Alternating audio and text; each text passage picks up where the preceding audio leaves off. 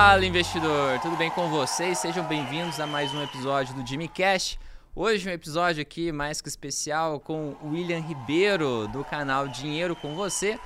William que tem aqui no canal mais de 700 mil inscritos. Hoje, poxa, tem pouca gente maior que você, hein? Já tá muito grande, né? Pois é, obrigado pelo convite. Feliz demais estar aqui. Eu vou, vou aprender opções até o final desse episódio aqui. Espero que você em casa aprenda também. Cara, é, são opções, né? Eu digo assim, foi uma escolha que a gente fez num determinado período de trajetória do canal, que é assim, se a gente quisesse ser um canal, tudo depende do que você quer ser na vida, né? O que você quer ser? Bom, a gente queria crescer canal, audiência. Uhum. Se você quiser crescer audiência, hoje não tem nenhum canal organicamente grande de educação financeira e nem de investimentos. Na verdade, é o sonho de todo educador financeiro que um dia o assunto esteja, seja tão popular, tão massificado, que se fale nas ruas, né? Que todo mundo, Seria ó, todo ótimo, mundo está é. inscrito em algum canal de educação financeira, mas infelizmente não vai ser assim. Ou não é assim, né? Quem sabe um dia.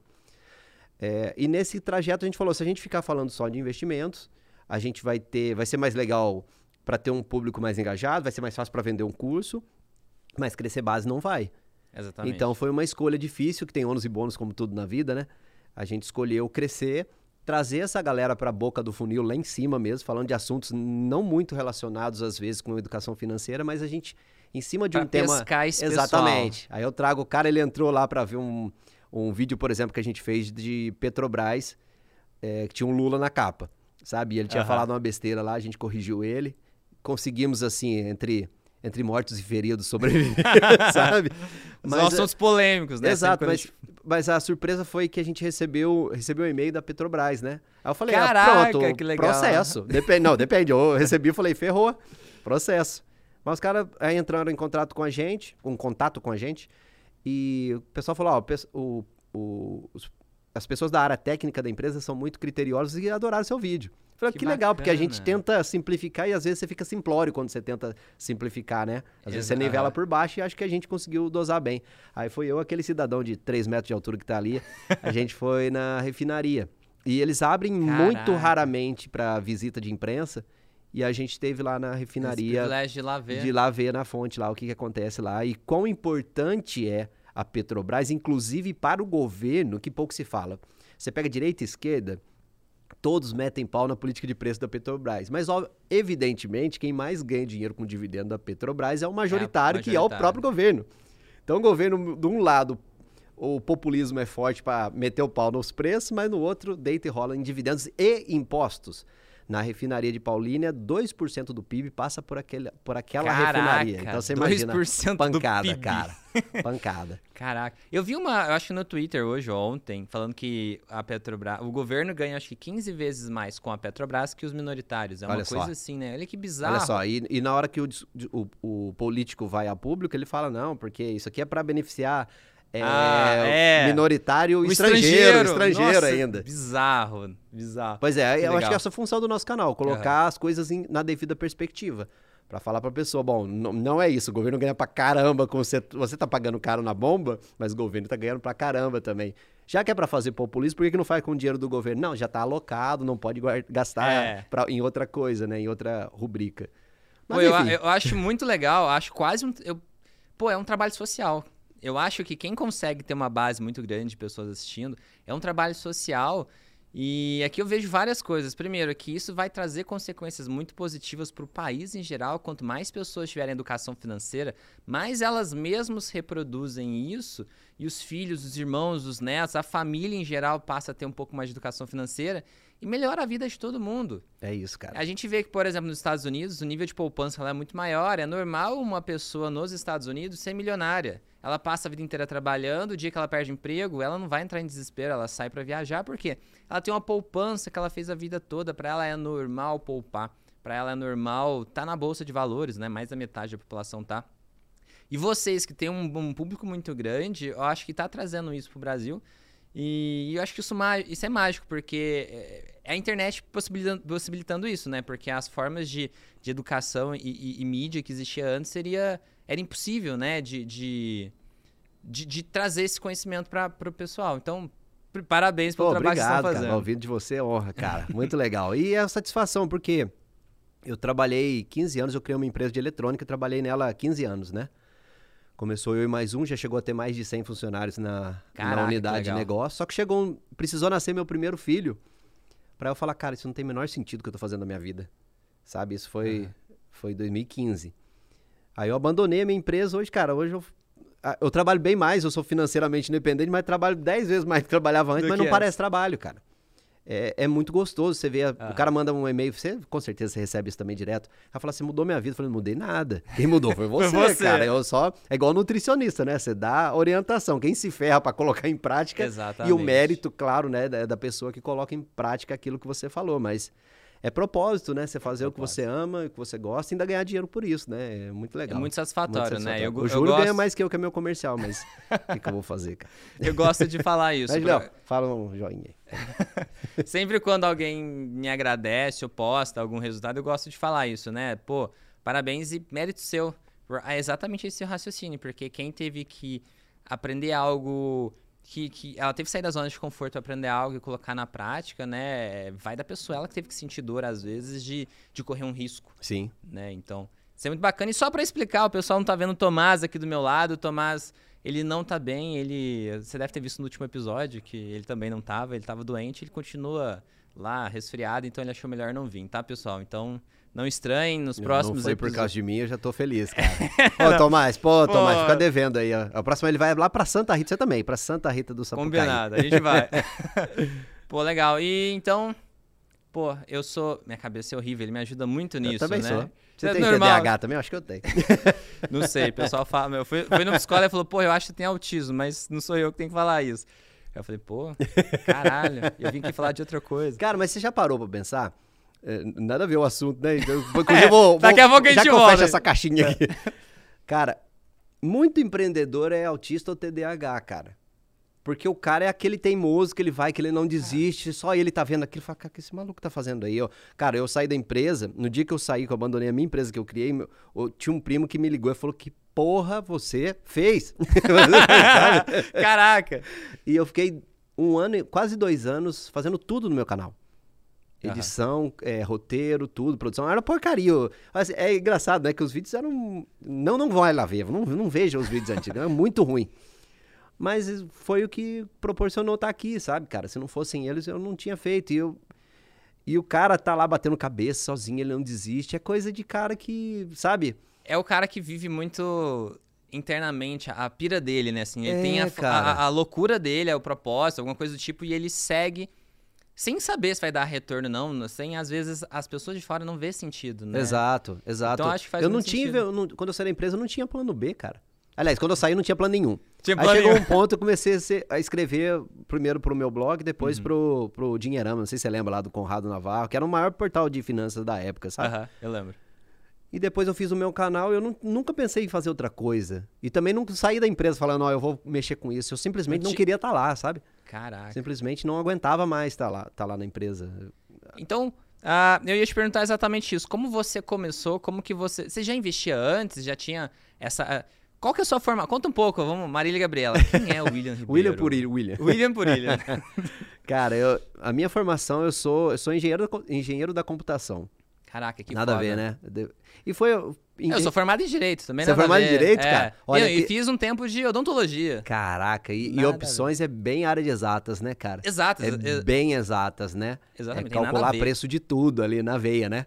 Com certeza, não, não tem a ver nada assim, mas a- às vezes a, a vida leva a gente para uns caminhos. Fato. Mas, por Como exemplo, eu explicar? amo opções e odeio direito. Olha, Eu cara. tenho raiva. Mas Só que eu entrei e falei, eu vou terminar. E Sabe formou. essa coisa? Formei. Último dia eu chorei. Nunca mais eu volto aqui. Eu passo na Caraca. frente da faculdade. Mas porque era promessa? xingando, assim. Ah, eu falei, eu- essa coisa de, tipo, vou até o fim, sabe? Sim. Eu acho que eu queria até o fim. TDAH. E- é, loucura. Foi, eu acho que a época mais sofrida da minha vida, assim. Foi uma época muito foda. E, mas eu falei, foda-se, eu vou fazer. Eu trabalhava, eu investia e ainda pra faculdade. E, pô, odiava. No último dia eu chorei, ó, que ótimo, nunca mais volto aqui. Caraca, cara, que, que aperto no coração você ter que formar nesse sentimento seu. Tá louco, cara. E aí depois minha vida eu senti que melhorou muito, assim, muito. Porque aí eu já tava eu trabalhando no banco, banco é finanças, não tinha nada a ver com opções, mas já é uma área que eu gosto bastante. Sim. Em 2016 eu fiz um vídeo ou outro pro YouTube, só que eram uns vídeos muito perdidos, assim, sabe? Tipo, olha, gente, porque eu investia, eu, eu queria falar, ó, ó o jeito que eu invisto. E aí no banco também eu via renda fixa, eu fiz um vídeo, ó, como que você ganha dinheiro com renda fixa? E aí depois, 2018, fiz outros vídeos, 2020 fiz... Aí 2020 que realmente eu fui fazer certinho. Mas é isso, cara. Ah, perdão, continua. Você é Não, engenheiro... legal. Pô, geralmente o cara é da área de exatos. Você é o primeiro cara que eu vi que é de, de direito. Então, é, na verdade, eu criei. minha- Aí, eu- na- durante a escola técnica, é, com 17 anos, eu criei, criei minha empresa. É, existe até hoje, inclusive melhorou bem depois que Caraca. eu saí de lá. Pô, você deixou um legado, então. Então, exato. Ela. Ela Chama VEG. chama VEG. Você pode estar recebendo dividendos nesse momento, inclusive. Graças a mim, ou as coisas que eu desenvolvi há oito anos atrás. Brincadeira, gente. Mas tem, ela faz, a RW Tech faz produtos de identificação, catraca, controlador de acesso, relógio de ponto que tem, que você coloca o dedo, agora sai um comprovante. A gente foi a primeira empresa do Brasil a fazer. Que legal. Nessa época eu cuidava de engenharia, comecei programando, eu fazia o hardware, depois meu irmão veio a ser meu sócio, ele fazia o software, sabe? É, a vida toda foi assim, até que em 2015 nasceu meu filho, eu falei, cara, eu, é, e 2015 você vai lembrar, o ano da... O A pior bolsa- ano da Dilma, É. cara. A bolsa tava derretendo. Eu lembro que Petrobras, a brincadeira era aqui que chega em quatro ou cinco primeiros. Se era a Petrobras, acho que era quatro, Petrobras ou a gasolina. Cara, e olha só, Azul, pegando um gancho nisso. Eu tive com um analista renomado que tinha um amigo em comum nosso que falou para que que eu faço, cara? Foge, cara. Não coloca o seu dinheiro em Petrobras. O cara tinha uns, sei lá, na época Sério? uns 150 mil, 200 mil para investir em Petro. Multiplicou mais do que 10. Não, não, vem, não investiu, porque o analista falou para não investir. Caraca. E esse é um problema de investir baseado em humor de mercado. Quando tá na alta, você vai comprar na alta, porque tá todo mundo falando dela, e quando tá na baixa, ninguém liga. As pessoas acham que tem que ter dois caminhos bons e fáceis para investimentos. Ou a pessoa ela compra e esquece, ou ela vai aprender de ciclo. Tem Concordo. ciclos claros e a pessoa pode brincar com isso aí. Tem, Sim, sim. Ah, tem- inclusive se- tem empresas mais cíclicas que a outra, que outras, né? A própria Exatamente, Petrobras. A própria Petrobras. né? E ajuda muito, né? Tem o livro do Howard Marks, né? Que, que fala sobre O mais ciclos. importante? É, é, Ou não, outro livro. Acho que é ciclo, acho que ele, ele tem, ele tem mais de um, Sim, né? sim. O, o- o- ele tem um, acho que, se eu não me engano, especificamente sobre Aham. ciclo de mercado. Pra pessoa entender ciclos de mercado. Eu acho legal pra pessoa ter um norte. Ela pode, se ela gosta de ficar mexendo, mexa em função dos ciclos, né? Eu acho que faz mais sentido Sim. do que pro outro critério, né? Exato. Ou então compra e esquece. né? Exato, que exato. Compra para ser sócio, né? Exatamente. E 2015 fecharam 2 milhões de empresas no Brasil. Caraca. Então só de ter sobrevivido pro e a gente tinha crescido demais, cara. Foi nessa época que tinha 100 funcionários. Aham. E o ditado é que quando a maré baixa, você vê quem tá nadando pelado, sabe? E era Exatamente. a gente, a gente tinha crescido. E eu fui pesquisar depois, empresas que crescem tão rápido, a gente, é, a tendência é fechar mesmo. Tendência é fechar, é, é, na maioria das vezes, a Aham. empresa vai pro ralo porque... Seria uma, o equivalente a uma alavancagem, Ex- um crescimento É, rápido? é, não, então, não era exatamente alavancagem, porque eu, eu digo Você não que eu trabalhava com não dívida. trabalhava com dinheiro do- de banco. Eu digo que é a melhor qualidade e o pior defeito nosso ao mesmo tempo, Uhum. Sabe? É, poderia ser muito maior? Poderia, mas, Mas poderia não não estar aqui lá- hoje, aham. entendeu? Eu acho que isso também vale Garantiu muito para as finanças pessoais, sabe? Aham. E o cara Eu vai abrir um concordo. negócio, fala assim, não, eu vou, eu vou pegar dinheiro de banco. Falei, cara, para você sobreviver com o seu dinheiro já vai ser foda. E você vai começar perdendo duas vezes, você vai ter que bater o banco, É, né? Então... você tem que ganhar mais que os juros do banco. Exato, exato. Ganhar mais que os juros do banco. nu- Numa imprevisibilidade horrorosa que existe no Brasil, que isso, que inclusive, afugenta muitos negócios de virem pra cá, né? O cara não tem previsão de nada. De nada, até o A passado própria- é certo, É, né? até o passado é incerto. O- a, a previsão de, de- do relatório Focus para infla, pra inflação desse ano. Cara, furada. Todo mês muda. Furada. É, Total. eu, eu até brinquei que lá você entra no site do Banco Central, inflação, ó, a máxima é esse mês. Passa o mês. Não, não, gente, pera aí. Agora a máxima é esse mês, o mês que vem cai. Passa mais um mês. Não, agora esse mês é a máxima e mês que vem cai. Pois é. E, e nesse cenário o que aconteceu? Aí a gente tinha que encolher para continuar vivendo. Ah, e a maior tortura da minha vida era. Eu falo isso no livro, né? Vou fazer propaganda do meu livro. Você não nasceu para ser pobre. Compre nas melhores livrarias. É, você tem que mandar a gente. eh, Mandar a gente embora já é uma merda. Aham. Mandar a gente competente embora é duas merda, cara. Cara, deve ser muito É triste. horroroso. Eu não dormi à noite. Doloroso. E acho que contribuiu pro meu estado. Eu acho que eu tive um burnout mesmo, não fui Aham. no psicólogo, deveria ter ido. É, mas acho que eu tive um burnout que foi excelente pra mim, cara. A melhor coisa que aconteceu na minha vida. Porque você mudou os caminhos, você seguiu Falei, cara, eu não daí. aguento mais trabalhar. Sabe quando você senta na cadeira e fala, cara, eu. Dono da empresa fala, que hora que dá 5 horas pra eu ir embora? Falei, pô, isso não é dono de empresa, cara. Uhum. Falei, como é que eu vou cobrar a galera aqui pra, pra vir trabalhar, pra, pra ter ânimo, né? Pra cumprir meta e se eu mesmo tô desse jeito, né? Aham. E aí você imagina a situação. Eu chegar pro meu irmão, que era sócio na época, falar pra ele, pensei comigo, como é que eu saio? Mas eu vou sair amanhã. Falei, tá. Como é que eu chego pro cara e falo assim, me dá a metade da empresa e você fica com o dobro do trabalho? Mas seria basicamente isso. Primeiro, nenhuma empresa tem metade do que vale no caixa, né? Exatamente. A não ser Ambev, talvez. Mas é, eu falei, cara, eu quero o Prolabore. É, o meu irmão falou pra mim, você tá louco, cara, a empresa vale muito mais do que isso. Eu não tô vendendo a empresa, tô comprando minha liberdade, cara. E eu não sabia Chegou que eu num ia ponto fazer. que você não falou, dava. eu falei, "Amanhã amanhã não eu vou volto. sair." Não volto amanhã.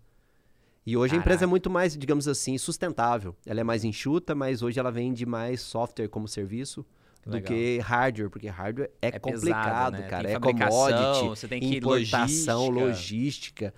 É puxado, um concorrente seu não repassa aumento de preço. Agora imagina então como é que tá a crise de semicondutores. Estava assim, ó, que eu acompanho lá ainda. peça. Não estava produzindo, Hum. e agora que produziu, veio o lockdown lá em Xangai, não embarca nada. Caraca. É uma loucura. É uma loucura mesmo. insensa... e, e o, e o fluxo de caixa que você tem que ter, você, você paga adiantado para o chinês, para você atra- começar a receber do seu cliente três meses depois, que- quatro meses depois, que vai parcelar ainda. É uma loucura, cara.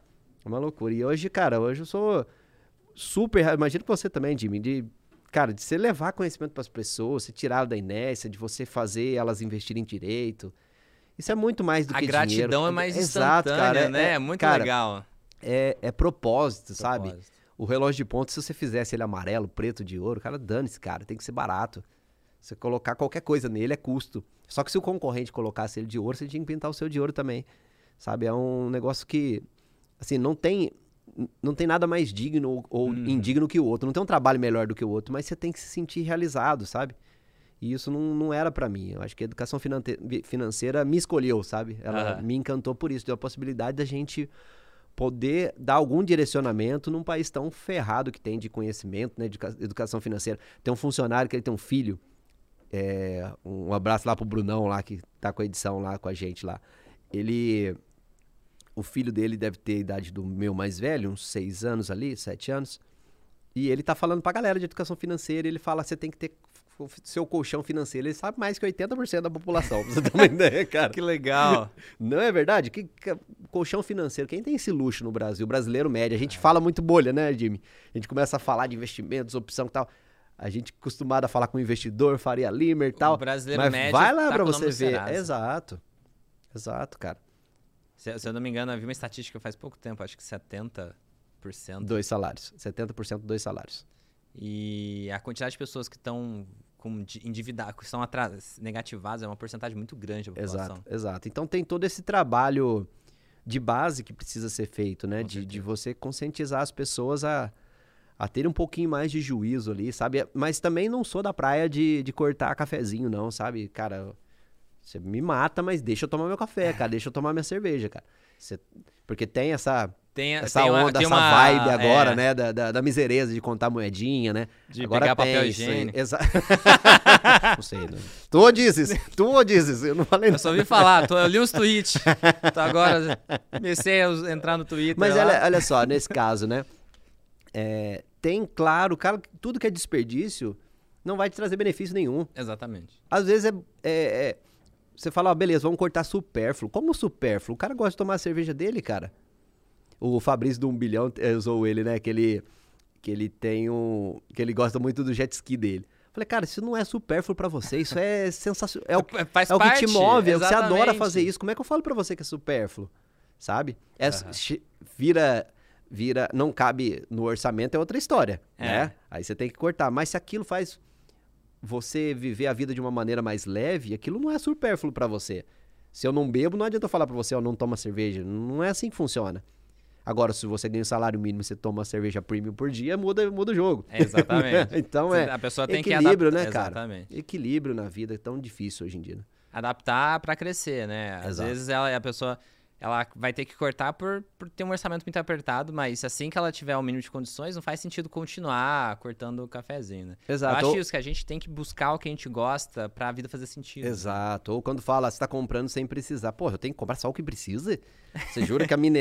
a misereza do ser humano é ser fadado é a comprar só o que precisa? Você jura por Deus? Por isso que eu tenho algumas críticas, eu vou até fazer algum vídeo de, contra o minimalismo, desse do sentido de, de, Tem uma filosofia uma galera, né? Vou ter o menor custo de vida possível pra... E o engraçado então, é que mas se essas... serve pro cara, tudo bem. É. Tipo, serve para você, por exemplo, você é um cara, cara, que não segura você em casa. A vida para você é viajar, é curtir o mundo. Ah, ok, cara, você, você não vai querer ter uma televisão em cada cômodo. Pra você não tem muito sentido, é, né? Exatamente. Agora, pensa o meu caso. Eu não sou um cara de viajar, cara. Eu gosto de ficar sentado em casa assistindo filme. Esse é o que eu gosto de fazer para descansar minha cabeça eu, eu volto de viagem, eu digo assim, né? Eu, a viagem cansa. Cansa, cara. E se fosse tão bom viajar, você não ficava feliz de voltar para casa. É igual, sabe quando você, você faz o exercício, o povo fala, ai, que sensação boa de exercício. Não, você tá entendendo errado. Seu corpo tá falando para você, olha como é bom ficar parado. Oh, bom... Não, não, inventa, não. é verdade. Todo mundo fica muito feliz depois que faz o exercício. Mas o corpo falando pra você, fica parado, tá vendo como é bom parar? Exatamente. Não, é, é, cada um na sua vibe, né? É. E o cara e o cara que quer ter um pouco. Principalmente, pensa o cara aqui em São Paulo, né, cara? O cara já tá. Porra, passa o dia no trânsito, tá cansado, tá dentro da casa dele, que já, já não é uma casa, é um apartamento pequenininho. Que é, fala, não, vamos viver no minimalismo, você não vai ter nem sofá na sua casa. Pelo amor de Deus, né? É, eu acho assim que é, é muito louco isso, porque as pessoas que falam. Ela pode estar falando isso e pode ser útil para uma parte do público, ao mesmo tempo que para outra parte do público não é legal. E a pessoa que tá falando isso, geralmente ela tá muito bem de vida e, tipo, não é. pratica o minimalismo, assim, Exato. assim, boa parte é igual das pessoas. O Vivo SUS eu com o meu plano de saúde, né? Exatamente, Vivo SUS eu aqui no Einstein. é, exatamente. É. E quando que você começou a investir? Quando você começou a ter contato com o mercado financeiro nesse, nessa jornada? Dentro da empresa, assim, na verdade, o meu investimento pessoal, né? Porque eu via que o, os investimentos que o banco oferecia para a empresa. Até hoje, cara, se você pegar Até investimento hoje. PJ, é um lixo. Investimento eu fui pra... Você foi? Por que, que é, uma... é muito ruim, cara? É. Para você pegar um 100% do CDI ali com você dinheiro de fluxo de caixa da empresa, dinheiro grande. Você não, eu não sei como é que tá hoje, mas na época a era maior horroroso. parte do meu, do, dos meus clientes eu só emprestava, não guardava. Ah, entendi. Brincadeira, mas então eu não entendo. É, os produtos tem no banco, eu acho que o banco ele é muito confortável porque o cliente ele cria um relacionamento muito forte com ele, ao ponto dele falar, ah, o cara já tá aqui, não vai tá sair. bom, né? 80% é, do CDI tá, beleza. O cara não vai sair daqui pra buscar um pouquinho mais, então se ele quiser, vai lá ter, ter trabalho, vai ter que pedir dinheiro aqui comigo, o outro não empresta direito. Então, então acho cara. que é isso, os bancos grandes estão confortáveis, apesar de até para pessoa física era assim, eu via, né? E, mas eu acho que tá mudando, tá aparecendo alguns fundos, tipo, sei lá, pro, pro para até acho que tá, tá, tendo uns fundos de renda fixas melhores, tá tendo uma aplicaçãozinha ou outra melhor em alguns bancos. Mas de modo geral é isso. O, o banco acha que a pessoa não vai ter o trabalho de ficar movimentando dinheiro, assim. Inclusive, acho que na nossa empresa eu... tá desse tá, jeito. Tá, rendendo tá no zero. 80%. Ou rendendo zero. Ou rendendo zero. Acho que tá lá desse jeito. Mas aí eu comecei a olhar, falei, cara, esse negócio não tá muito certo não, esses investimentos ah. aqui. E eu comecei a aplicar, comecei com renda fixa, e o minha tese de investimento em ação é bem aquela que você colocou no começo. É, cara, é comprar para ser sócio. É, de vez em quando, o pessoal. É, aí vem a grande polêmica do mercado acionário: é preço importa, preço não importa. Eu acho o seguinte: a pessoa fica procurando. O cara que procura preço importa, preço, preço, preço, preço. Talvez ele esteja correndo um, um risco maior do que ele deveria suportar. Por quê? É tão importante para ele saber o timing da entrada que ele não pode errar. E como se soubesse, como se alguém soubesse que alguma coisa tá cara. Você sabe mais com o mercado? Você não sabe mais com o mercado. Ah, tá Exato. caro ou tá barato. É uma puta arrogância, né? Se for olhar no, no fim do dia, é arrogância. Porque o mercado tá precificando aquilo a X. Você fala, vale 50X. E para você precisar aquilo ser significativo na sua carteira a ponto de você precisar estar tá certo, significa que você colocou mais dinheiro que você deveria naquela ação. Você não está diversificando o suficiente. Essa é a minha tese. Então, se você colocar um pouquinho de dinheiro e diversificar bastante, você não precisa estar certo do preço. E aí no livro eu coloco um, um estudo da, da, do custo médio em dólares, não sei se você já viu, que vale muito mais a pena você investir todos os meses e foda-se o preço, do que você ficar esperando. E, a- e o estudo é bem legal o nome. Ele fala: nem Deus poderia vencer a estratégia do custo médio em dólar. Porque Deus. só Deus pode identificar a- a- as, quedas, as quedas, né? Eu vi muito estudo do Baster, assim, naquele É, eu, sou, eu sou basterista, Você é cara. basterista? Eu sou. Eu gosto muito do Baster. O Baster é um cara assim, cara. Ele é o que mais me influenciou ah, na Mas minha tese de que em- investimentos. sabia que em opções também ele me. Então, só que agora ele tirou, tirou Falou. o pé, né? Eu vi um vídeo dele recente, ele falou que ele, tava, ele perdia dinheiro com opções. Sim, sim, Aí ele parou de ensinar. sim. Pô, aí eu acho que ele meio tipo, ah, como eu tô ensinando um negócio e nem Mas tem uns caras bons que estavam com ele lá, o Predador, que acho que é irmão dele, né? Todo mundo fala muito bem do Predador e eu não É. acompanhei o conteúdo dele. Eu Então- lia muitos livros dele que ele traduzia. Mas eu, eu depois de muitos escreveu. anos, eu consegui entender a tese do Baster. É a seguinte, cara. Você é um cara diferenciado. E os- o pessoal que segue você também. Aham. Então, um cara que, ou pelo menos deveria ser, né, Diego? deve- é, que a gente É, tava o que a falando- gente tá falando do cara que tá no o, o- o seu público que tá no lugar certo. O cara que já que tem seu colchão tá- é. financeiro, certo. Pra média, se o cara, se eu, se eu pegar um, um investidor mediano, se ele for por opções, mesmo fazendo, não op- é, operando do lado certo, mesmo fazendo dividendo sintético, coisas menos arriscadas, ele vai se ferrar. Por quê? Porque ele precisa. E aí o Baster, a tese dele é a seguinte: você vai ganhar muito mais dinheiro se você focar no seu trabalho. Aí pega o cara, que eu já passei por isso, o cara deixar de me atender, o médico, pra fazer day trade.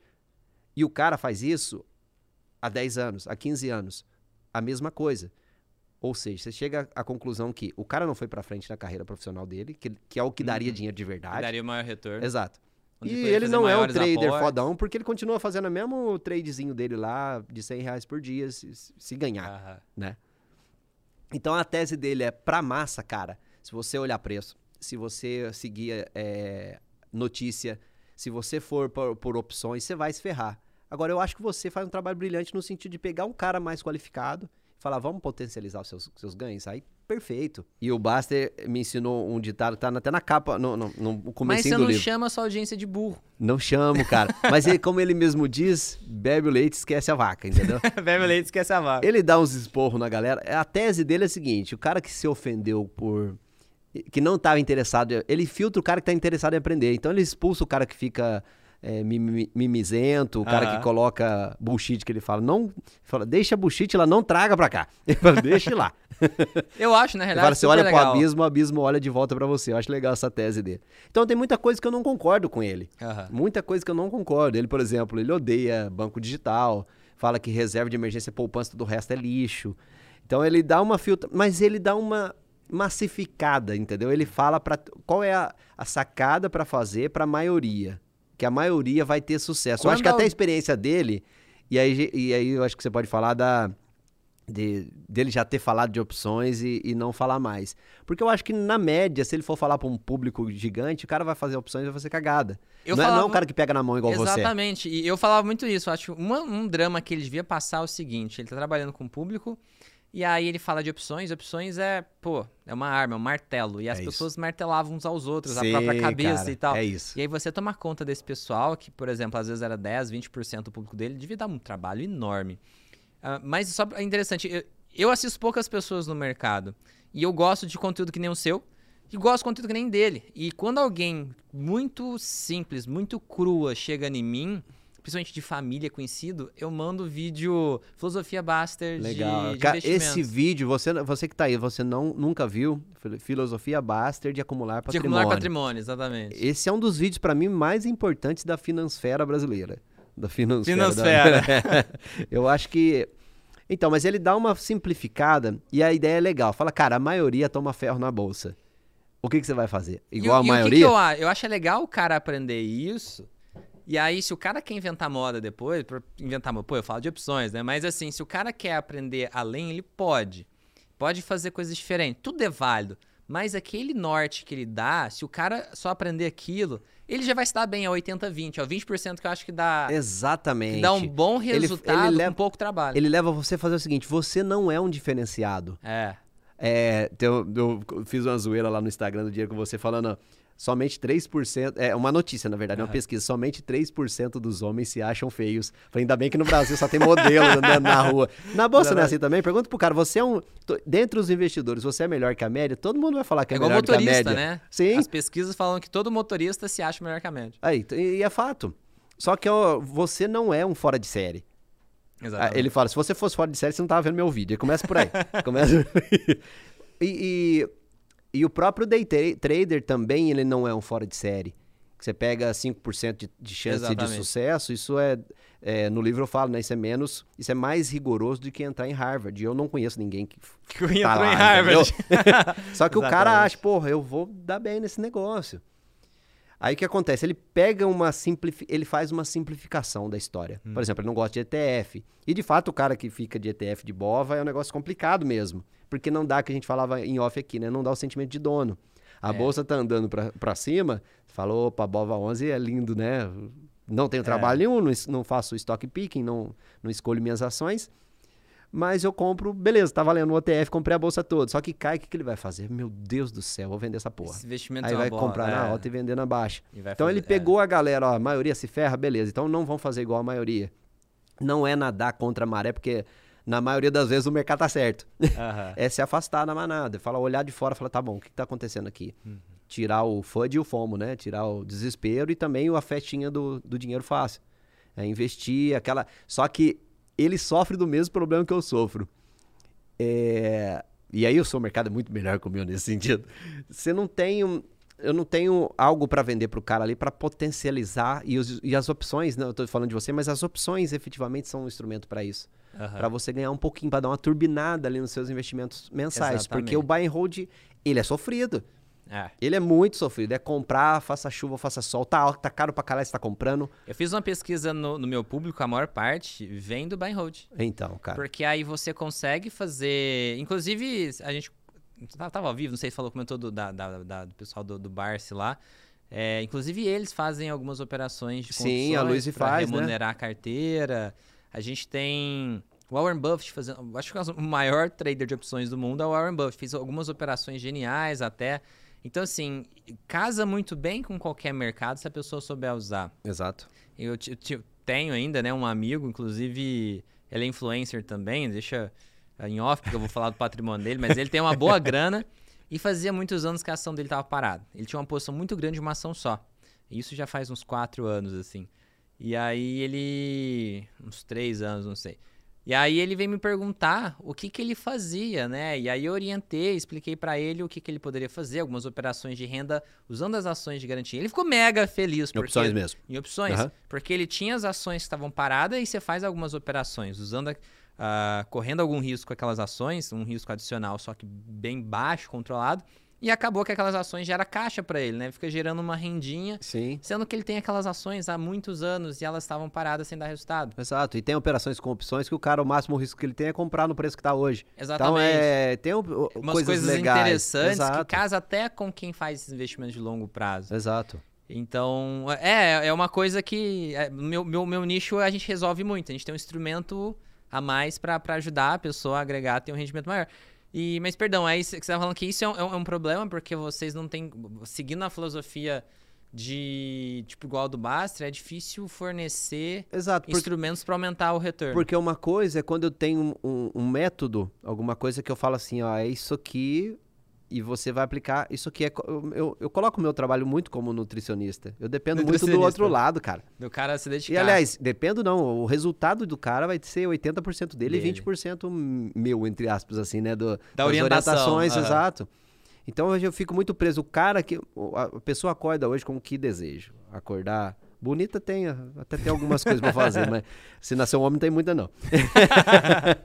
é, mas magro e rico, né? O cara quer acordar magro e rico. Tem fórmula pra isso? Tem, só que você não vai suportar o risco. Tem jeito de acordar magro? Tem. Tem jeito de acordar. tem jeito de acordar rico também? Tem. E opções tem também, né? Então, é. Quem Só quiser, que não vale a pena, cara, Exato. você fazer isso. É. E a pessoa. E o cara entra com essa expectativa e lá eu tenho que dar um chacoalhão nele e falar, cara, a bola tá A contigo. realidade é aqui e a bola tá contigo. Exato, a bola tá contigo. É trabalhar, é poupar mais. E aí o, Bar, o Baster fala muito dessa situação de como os aportes importam muito, Muito, mais do que é. o próprio stock picking. Sabe? O stock picking é muito importante. Você tem que investir em empresas promissoras. Você vai ser sócio da empresa. Um exemplo bom de, de, pra dar pra pessoa, é, um- é um mega exagerado, mas pensa, você vai começar com 100 reais por mês e eu vou começar com um milhão. Nossa, é absurdamente. Eu Acabou. posso- E que milagre que eu tenho que fazer aqui? É. vou ter que. Aí eu dependo muito da sorte. Que, por sua vez, aumenta meu risco. Exatamente. Aí é mais fácil eu perder o 100 tentando chegar no milhão seu do que eu conseguir chegar em você, porque eu vou ter que investir numa criptomoeda meme, É. entendeu? Numa shitcoin, eu vou ter que ir nessa linha. alguma coisa ou fazer alguma, ou- ou- ou- alguma operação alavancada que não vale a pena. Isso desincentiva as pessoas, né? Inclusive em opções a gente tem um lado muito arriscado, que eu, eu alerto muito, falo que em opções tem várias vertentes, a pessoa não deve começar por esse lado, porque isso tira a motivação dela. Se ela começa num mercado muito arriscado, ela pode às vezes gastar dois, três, quatro anos perdendo dinheiro e ela vai achar que o mercado é ruim. Pô, eu não vou mexer com bolsa, não vou mexer com essas coisas, porque na realidade isso aí é é um cassino, isso aí não vai pra lugar nenhum. E não. O problema é o que a pessoa tá fazendo, né? Não comecem, se você tá começando no mercado muito arriscado, não comece fazendo apostas. Tenta investir, entender melhor, ter uma visão de sócio, para depois você ir agregando coisas, né? Para depois que você dominar, eu acho que esse é um caminho mais saudável. né? Lógico, você precisa da sorte. Mesmo um empreendedor de sucesso, ele teve muita sorte. É. Só que quando você precisa que você. Quando aquilo passa a ser pré-requisito, você tá jogando. a- a- as chances não estão com você, né? Você fala, Exatamente. cara, eu preciso estar certo na minha análise. Quando a, o- a filosofia Baster, ela é ao contrário. Você fala, cara, certo eu tenho nada. 10 ações. Eu tenho ali, sei lá, 6, 7 que eu vou perder, ok. Eu tenho duas que eu vou empatar eu tenho uma que vai bombar meu patrimônio. Tô chutando valores Ah. aleatórios aqui. Sabe? E nessa ótica você vai se dar muito melhor do que um cara que, que ficava o tal do girar patrimônio também, que o cara fala, porra, agora é hora de, eu quero morrer também. É hora de renda fixa, é hora da.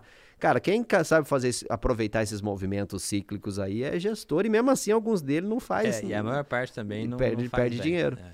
Então não é, não é essa ideia. Lógico que a gente depende muito. Então é, é não depender de estar certo. Eu gosto muito disso. Aham. Porque, beleza, eu tenho. Minha carteira de ações, eu tenho 20 ações. Eu também tenho fundo imobiliário. Beleza, ah, o Brasil não deu certo. Eu tenho investimento lá fora, eu tenho dólar, eu tenho criptomoeda. Sabe? É não precisar estar certo. precisa Então ela. certo. é, É o a- Baster fala isso. Nunca se esqueça que você é burro. Nunca se esqueça, você é Porque aí é, isso vale pra vida e eu gosto quando ele traz. Ele fala assim, porque quando você, quando você esquece que você é burro, você cai em golpe. O cara liga pra você falando, pô, tem uma proposta aí e tal. Ou você clica num e-mail. Espertão. E, e educadores financeiros, inclusive, caíram já e perderam o canal. Canal inteiro. Porque né? você clica, você esqueceu que você é burro. porque eu o cara tem. um princípio de proteção que tudo que alguém tá me oferecendo é Exato. rolo, é e isso é errado. fato. Isso é fato. Eu sigo isso. Então, assim, a pessoa ofereceu, eu, tipo, não. Mas você já Me percebeu prova uma coisa, cara? Duas coisas, né? Quando você não consegue entender, é golpe.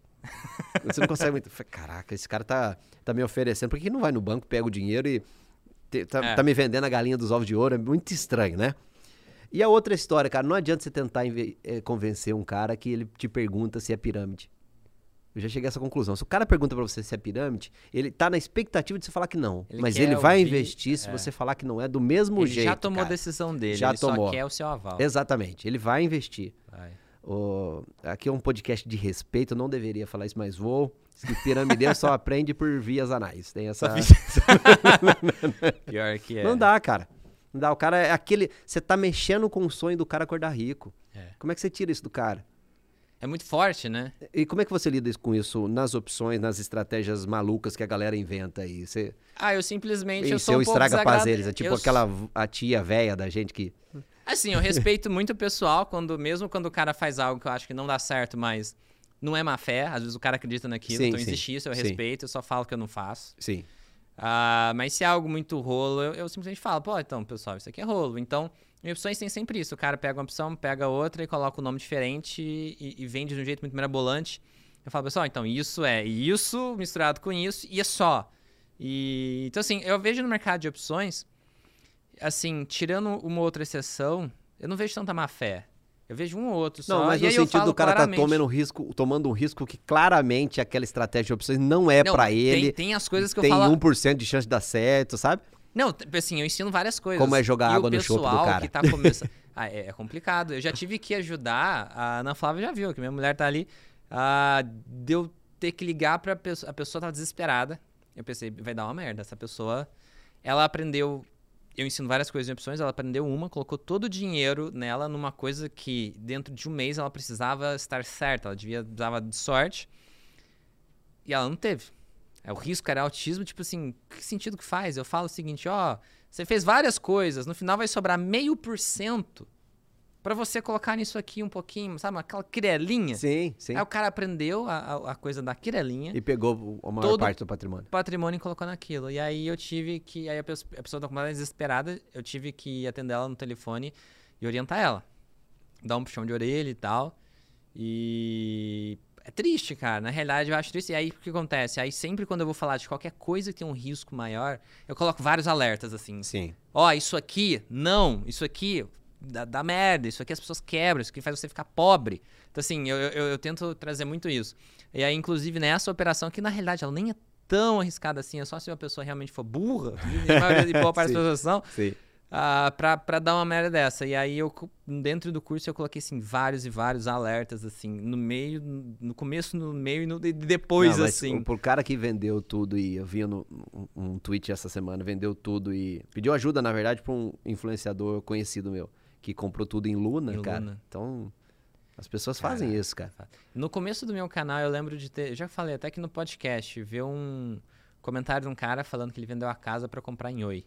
Nossa senhora. E aí, eu, aí eu ri assim, falei, ah, você tá brincando, né? E ele nunca me respondeu. Cara, olha, o aprendizado, eu achei muito forte isso que veio aqui na, na mesa hoje.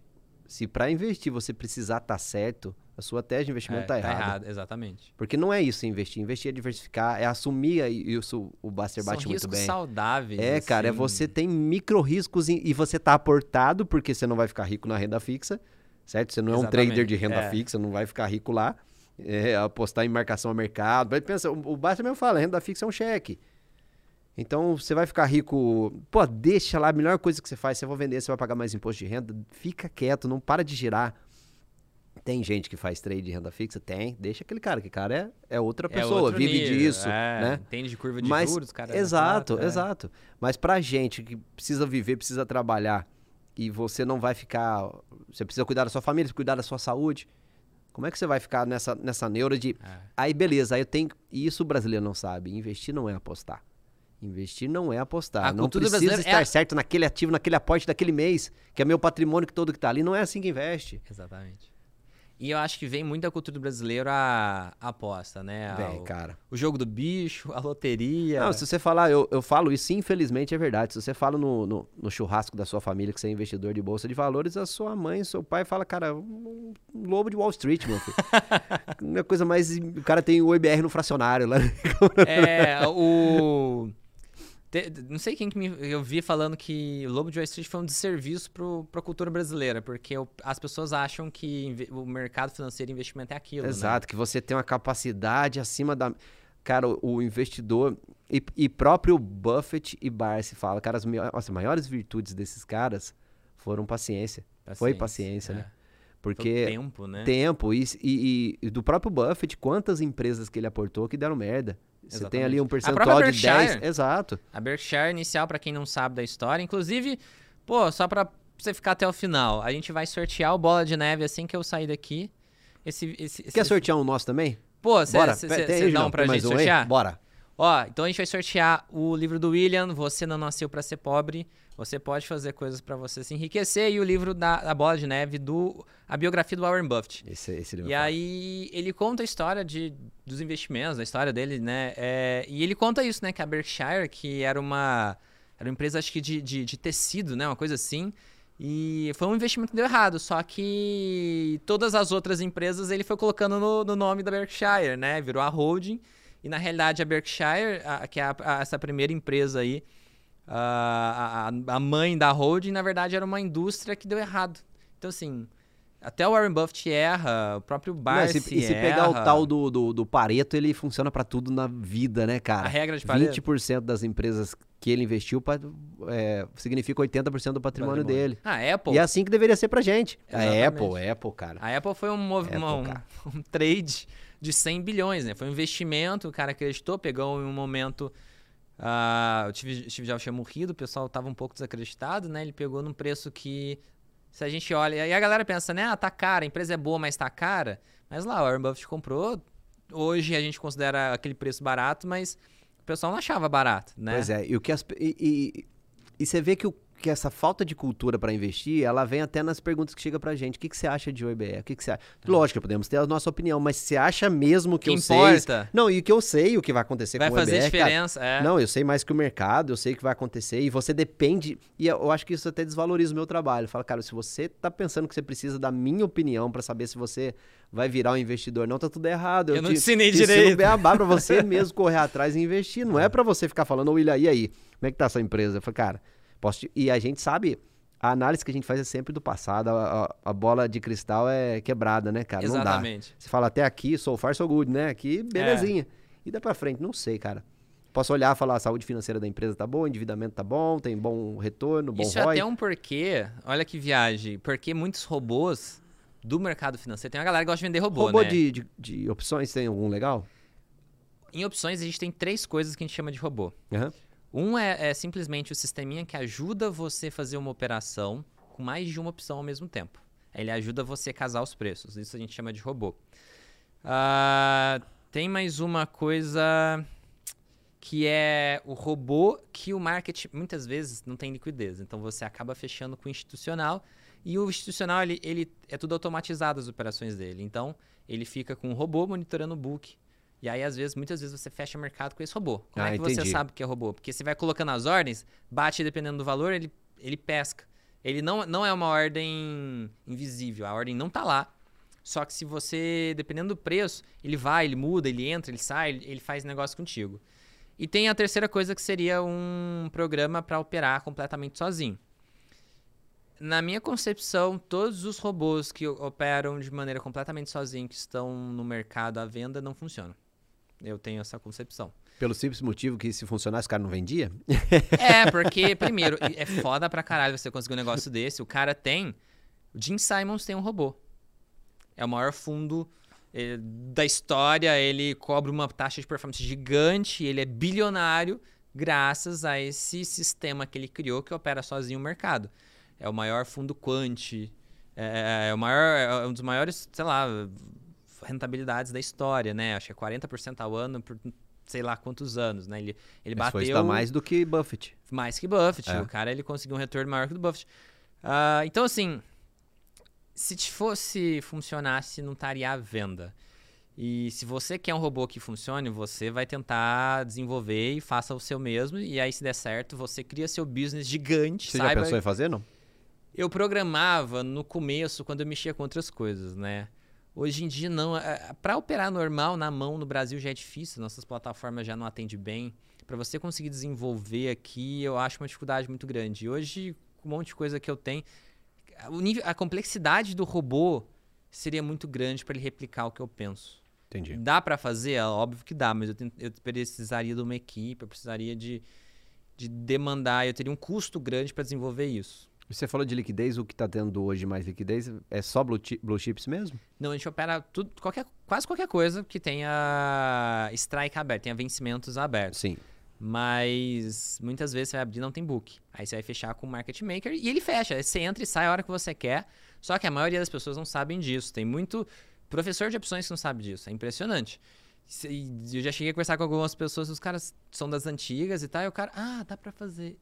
O cara, tipo, tem aquele insight, sabe? Mas tem, a- eu, por exemplo, eu tenho, eu faço muita operação longa. Eu compro uma opção, só que ela é para daqui um ano e meio. E aí você abre o book dela, não tem nada. E eu tenho de 20 ações diferentes lá, e até ações mais alternativas. E a questão é essa, você ter a consciência que tem gente monitorando aquele book, dependendo do preço que você colocar, ele vai fechar negócio contigo, tanto para entrar quanto para sair. E aí você tem que ter algum critério para escolher esses preços. E o formador de mercado, ele usa esses modelos como Black and Shows. E aí você tendo esses sisteminhas, você consegue ter uma noçãozinha de- dos preços que você entra e sai. Legal, cara. Vixe, eu compliquei bastante aqui, mas o que eu tava falando antes? Eu ia falar de... Ah, do robô. Ah, do robô. Ah, um dos motivos de a maioria dos robôs não funcionarem é isso que você falou de que da bola de cristal. Os robôs, eles tentam se adaptar para o que aconteceu no passado e eles ficam... Se fosse acontecer a mesma coisa... É, você faz um backtest, roda bonito. Exatamente, o backtest fica perfeito, ele se Aí vem adapta... o cisne negro. É, Quem previa a pandemia? Ninguém. E Né? aí, exatamente. E. E é isso, ele- e aí os robôs, eles são muito adaptados ao passado e na hora que chega o presente e o futuro, ele não consegue lidar muito bem e os retornos não são como esperados. Então, Pra fazer. Então, por isso que boa parte dos robôs, né? A maioria não funciona. Ele roda o backtest, deu lá tantos por cento de retorno, né? O cara vai lá e vende, só que na hora que você roda ele não vai funcionar. É, isso é um problema com a inteligência artificial, né? De, de adaptar muito ao passado e não conseguir se generalizar para trabalhar bem com o futuro, né? Quando, na verdade, em retrospectiva, a única certeza que a gente tem é que vão ter crises. exatamente, exatamente.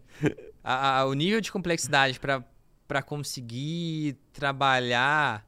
Às vezes até, por exemplo, fazer um robô de buy hold, o cara aperta um botão e, e, e faça e faz isso. Eu acho que até para isso é complicado, assim, pra gente conseguir fazer. Eu nem sei se a CV me permite também, não sei como é que é essa legislação. Sim. Pô, a gente viajou bastante, mas é, é, é isso. Mas é, é legal a gente, a gente ver isso, né? E no fim do dia, a gente cai no funil falando que não tem. Não tem mágica, pílula, né? Pílula mágica, tem... exatamente tudo não tem nada mirabolante, né? Tudo Tanto que é aparece um... um... cara da pílula mágica e o cara vira Deus da internet, né? É, até ele Hoje cair. eu postei. Até ele cair. tá demorando. Hoje eu postei um. um tava com a minha família no, no frango assado. Os caras, pô, faz um trade aí pra pagar o croissant. ah, tá. Mas você tem que ver que tem um valor de entretenimento, né? Deve ser isso, então, não sei. cara. Mas acho que leva muita gente pro buraco também, Leva, sabe? né? É, a máquina de moer sardinha, né? Eu já ouvi de algumas corretoras ali, ali sabe? Isso é muito ruim, né? Muito e o ruim mercado de... sabe disso, né? Sabe. É louco isso, porque a, a, igual, certas pessoas viram chacota, mas viram chacota com a gente, com o público qualificado. É. Mas com o povão, as pessoas nem sabem disso. Não, Ela pe... olha e, e, brilha os olhos, né, da pessoa simples. Se a gente estiver falando de 5% mesmo, como as pesquisas do, do Bruno Giovanetti lá, eh, da FGV, que são os 5% que têm sucesso, toda vez que você fala de day trade, aparece alguém falando, eu tô fazendo bem. Eu falei, caraca, toda vez aparece alguém dos 5%, cara. Caraca, não, impressionante. não tem sentido nenhum. E o engraçado é que a coisa pro mercado financeiro é tão óbvio que esse pessoal paga a conta, que existe o RLP, que é, É. basicamente a corretora operar contra. Exato, cara, cara. se for simplificar muito o sistema, é claro que existe sofisticação, mas basicamente é a corretora operando contra ah, essa galera do day trade, e aí é uma das maiores fontes de renda das corretoras. Dependendo da corretora, é a maior fonte de renda. E olha que maluco. A, a corretora tá apostando que você vai perder. E se o cara entra e, E, se acerta, eles pagam a conta, significa que você realmente. aí é um jogo de soma zero. É um jogo de soma zero. Aí é um jogo de exatamente. soma zero. Ao- ao contrário do que acontece, por Do exemplo, longo quando- prazo. do longo prazo ou quando você vai empreender. Fala Exatamente. assim no, no vídeo dos bilionários, a gente falou o que, que você precisou ficar pobre pro Musk ficar rico. Que você Nada. precisou É, ficar pobre pro Neymar ter milhões de, de dólares? Nada. Dinheiro não é. Pô, eu fiquei rico porque você ficou pobre. Não é assim que funciona dinheiro. Dinheiro é criação É de criação valor. de valor, Ele o só- valor- Ele, ele- exato, ele em cara. si não tem valor. Ele só representa Exato. o valor criado. Só que cria, tem uma mentalidade muito brasileira, socialista, barra sindicalista, É. de que que alguém tá ganhando dinheiro, alguém tá perdendo. Então fica essa, O essa cara fica luta querendo de tomar o dos outros, né? Em Exato, vez de exato. produzir. E Esse é nunca um funcionou. Até o nunca termo funcionou. distribuição de renda é um negócio muito estranho. bizarro. É, eu tenho que pra. o Dinheiro é, na cabeça dessas pessoas é um negócio limitado. Beleza, tem 100 reais É na economia e tá na mão sua. É. Exato. Pra eu ganhar, o legal é todo mundo ficar com 50. Aí eu di- divido pra todo mundo, já já o Jimmy fala, eu não vou empreender porra nenhuma não, vocês tá todo É. mundo dormindo aí, deixa eu ficar na minha As na pessoas boa. não entendem essa relação. Se você. Primeiro, a questão é a criação de valor. O que que é criação de valor? Você ser útil. Exato. Se você for, você é útil, você está criando dinheiro. A pessoa, o dia que a pessoa starta para isso, o dia, se você é útil, Você você tá está criando criando dinheiro. dinheiro. Se você é útil para muita gente, você está criando bastante dinheiro. Exato. Se você é muito útil ainda para muita gente, você está criando, você tá, tá rico. Exato. Os bilionários fizeram isso, conseguiram criar uma máquina de valor para a sociedade, onde a nossa vida hoje é muito melhor por causa desses caras. Eles criaram um valor gigante. Isso a gente representa em dinheiro. Exato. E o cara que tá reclamando dele, ele, Ele tá acha- trabalhando, gerando valor pro patrão dele, ainda torcendo, pro, fazendo corpo mole pro patrão mandar ele embora, ainda pra ele ganhar o dinheiro aí. Porque- é. E aí, Você esse pensamento de divisão é burro. Exato. Porque a pessoa não cria valor e ela fica com a mentalidade de tomar o do outro. Olha que.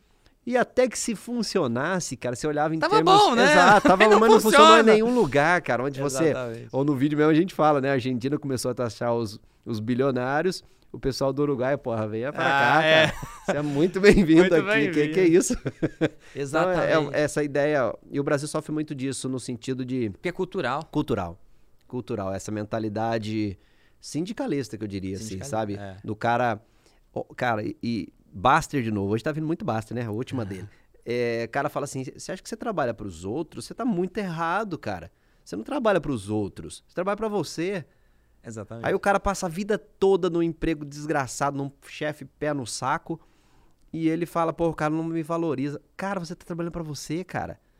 Você tem que ser bom no que você faz. Eu falo pra, pro, pro time lá do dinheiro com você, falo, a única porra que serve a gente tá aqui, largando mão de ficar o dia inteiro com a nossa família, a gente se vê mais do que ver as nossas esposas. É aprender. Porque se um dia eu não estiver aqui, você vai correr atrás, você vai. As pessoas vão correr atrás de você.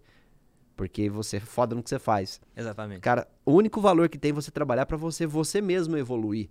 E isso independe de patrão, independe de político, e envolve mais você assumir responsabilidade sobre a sua Sobre vida. a sua vida. Só que as pessoas não querem, as pessoas querem ter alguém pra culpar e alguém pra pedir. A cultura do brasileiro é a música do Zeca Pagodinho. Deixa a vida me levar. Exato. Ele acredita que alguém vai vir, vai salvar, vai- o príncipe encantado, aquela coisa, uma coisa mágica. Ele vai ser escolhido que nem um Harry Potter, né? Vai chegar o Hagrid e vai bater na porta da casa dele. Você é especial, tem um monte de dinheiro e você é um bruxão. Exato. Olha, que loucura Que isso, né? loucura. De novo, não depender de, da sorte. Da sorte. Isso pode acontecer? Pode, cara. Pode ver a Rede Globo e falar, Jimmy, vem pra cá. Apesar que a Rede Globo é pior do Neymar- que ser influenciador, hein? Olha a polêmica. Porque vai ter alguém mandando em você, Ah, com certeza. você vai ter que bater ponto lá pro cara, você vai ter que obedecer a ordem dele, você vai eventualmente ganhar menos do que você ganha hoje. O cara manda na sua vida, ponto final. E eventualmente você vai ter menos audiência que você tem hoje. Já pensou nisso, cara? É, no Globo não, o Globo. É, a Globo Glo- é- a é- Globo, eu digo, ela tem audiência até na, na- no ruído branco, né? Quando tá passando, até alguém, Tem alguém assistindo. assistindo a Globo. Mas se tiver numa rede de TV, tiver qualquer outra audiência, o Globo é SBT, né? Qualquer outro lugar, às vezes você tem menos audiência. Você vai ter uma fama que você não quer ter, porque hoje eu- a gente pode sair em qualquer lugar, eventualmente tem um cara, a gente vem, bate foto com ele, beleza? Eu posso sair em qualquer lugar. Então você tem é, audiência suficiente para alguém te dar dinheiro por isso. Você tem uma fama que é suficiente para isso também, mas ela não, não te impede de viver. Aham. Então eu acho que o melhor dos mundos é. Eu, eu acho também, é? o melhor dos mundos. E sabe o que, que eu tava pensando no background? A gente falou muito do Buster. E aí mostra um pouco do trabalho social que a gente faz. Eu acho que você, com uma audiência maior, ainda faz melhor ainda.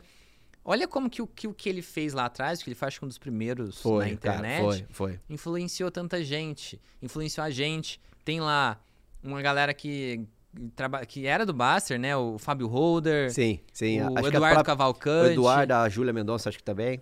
Olha que legal, isso vem dele. Agora imagina a gente, a gente tá multiplicando. Vai É. ter várias pessoas que aprenderam com a gente que e logo mais do vai que criar isso, mais. ó, quem me ensinou isso foi o Mira, o Mira do Me Poupe.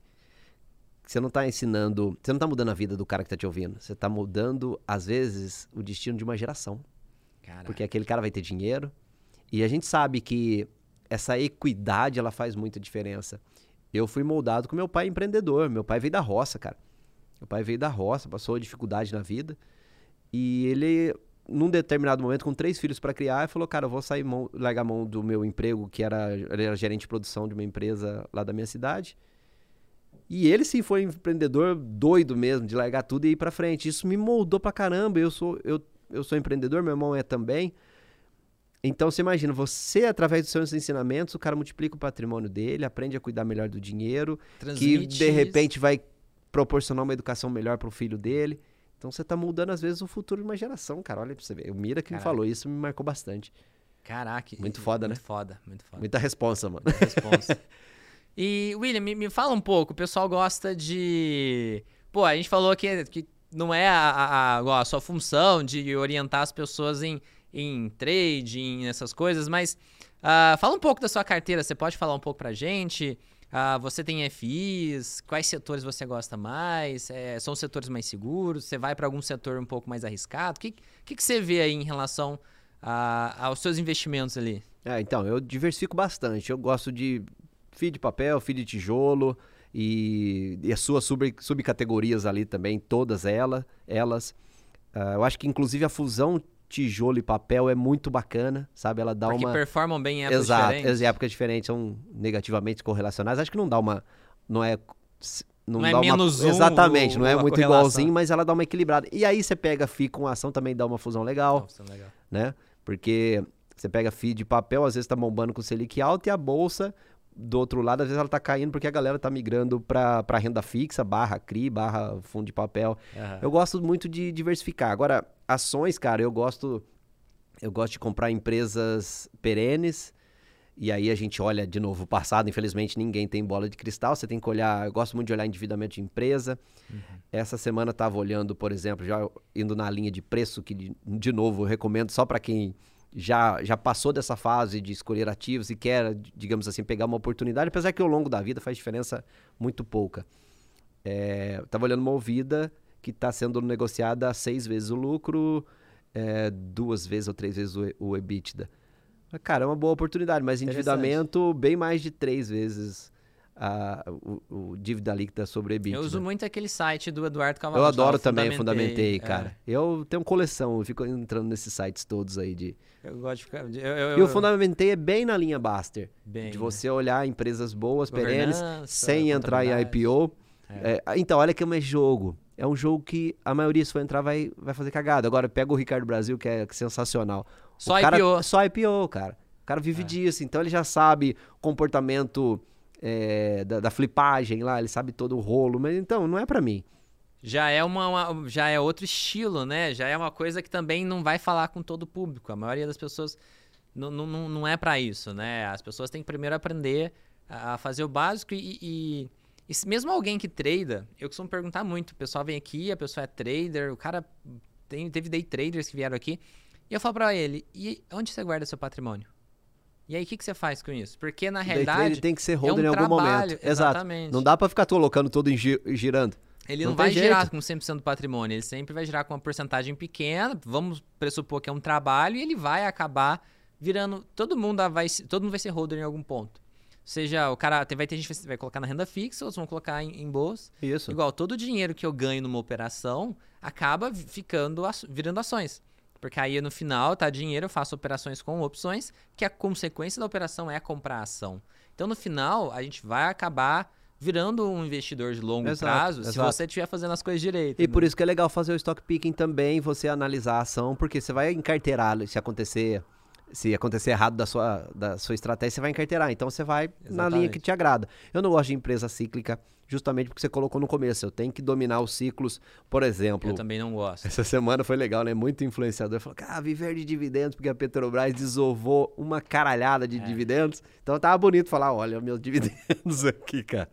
Quem não tinha nada, cara, quem tinha 200 ou 300 ações, deu, deu 500 reais, cara. Caraca. De dividendo. A Petro vomitou deu... semana passada. No, no, no, acho que o dividend yield está em 20 então, tantos, tá, quase 30%, uma coisa absurdo, sem noção, né? Absurdo, né? Mas se eu te falar que eu não gosto, e eu não tenho posição alguma, nem Petro, nem Vale, porque eu acho muito difícil no longo prazo, que eu já estou no mercado há um tempo, e eu acho muito difícil eu conseguir, sabe, ter alguma, algum parâmetro para avaliar. É difícil mesmo, é muito difícil, cara. Entrada e saída. Exatamente. Entrada Aí a China saída. pega e fala, ó, vou parar de comprar ferro a Vale despenca. Ah, agora eu vou comprar pra caramba, aí a Vale sobe. Ou, aí... ou interferência política na Petro, é. né? Então, assim, dá para fazer uma série de coisas. Parte dos meus alunos adoram, né? Porque, como varia muito, dá sim, muita oportunidade sim, de opções sim. em algumas operações.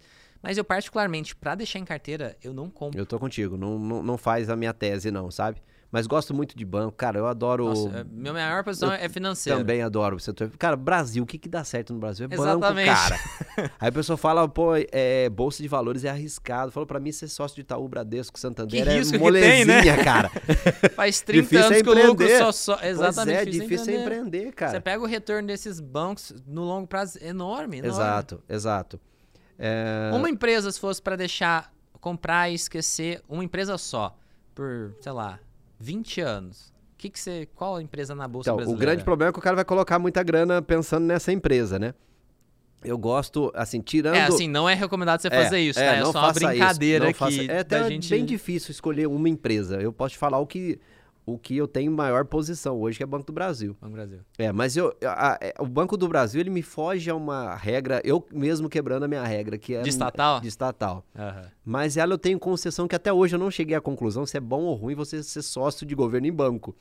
Porque do mesmo jeito que ele pode dar uma canetada e te ferrar, nunca vai quebrar. Nunca vai quebrar. Existe uma segurança Você tá, aí, você tá ali, né? Você é. tá na corda bamba.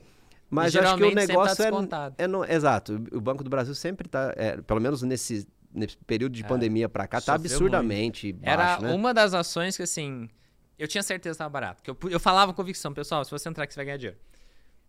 Banco do Brasil. Tanto que acho que a minha segunda maior posição, acho, assim, a minha maior, eu acho, acho que tá Itaúsa. Itaúsa, eu tenho, pô, Itaúsa eu gosto muito, Ambev.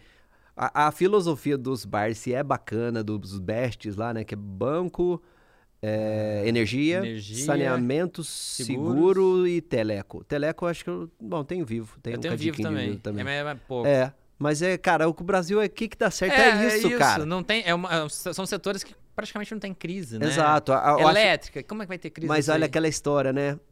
A beleza da coisa é diversificação, por quê? A Porque a gente tá falando do passado, pere- né? Exato, então falando de setores perenes, que sempre funcionaram. Talvez o que vai te deixar. Só que aí que tá, eu não quero estar certo ao ponto de uma ação, uma beleza, acertei. Mas às o- vezes o cara fica rico acertando o, sei lá, o, sei lá que ação.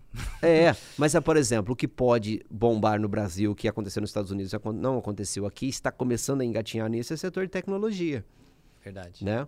Mas ainda somos É. embrionários nisso, né? Muito. embrionários nisso. Então, é, um caminho interessante de você ir na renda variável, diminuindo os riscos, Uhum. é apostar em empresas que historicamente deram certo no Brasil. Mas certamente, eu acredito que se tiver alguma que vai explodir, não vai ser essas. É. Vão ser, vão ser Vai uma, ser uma empresa de tecnologia, uma, uma movida da vida aí. né? Mas eu acho que assim, é.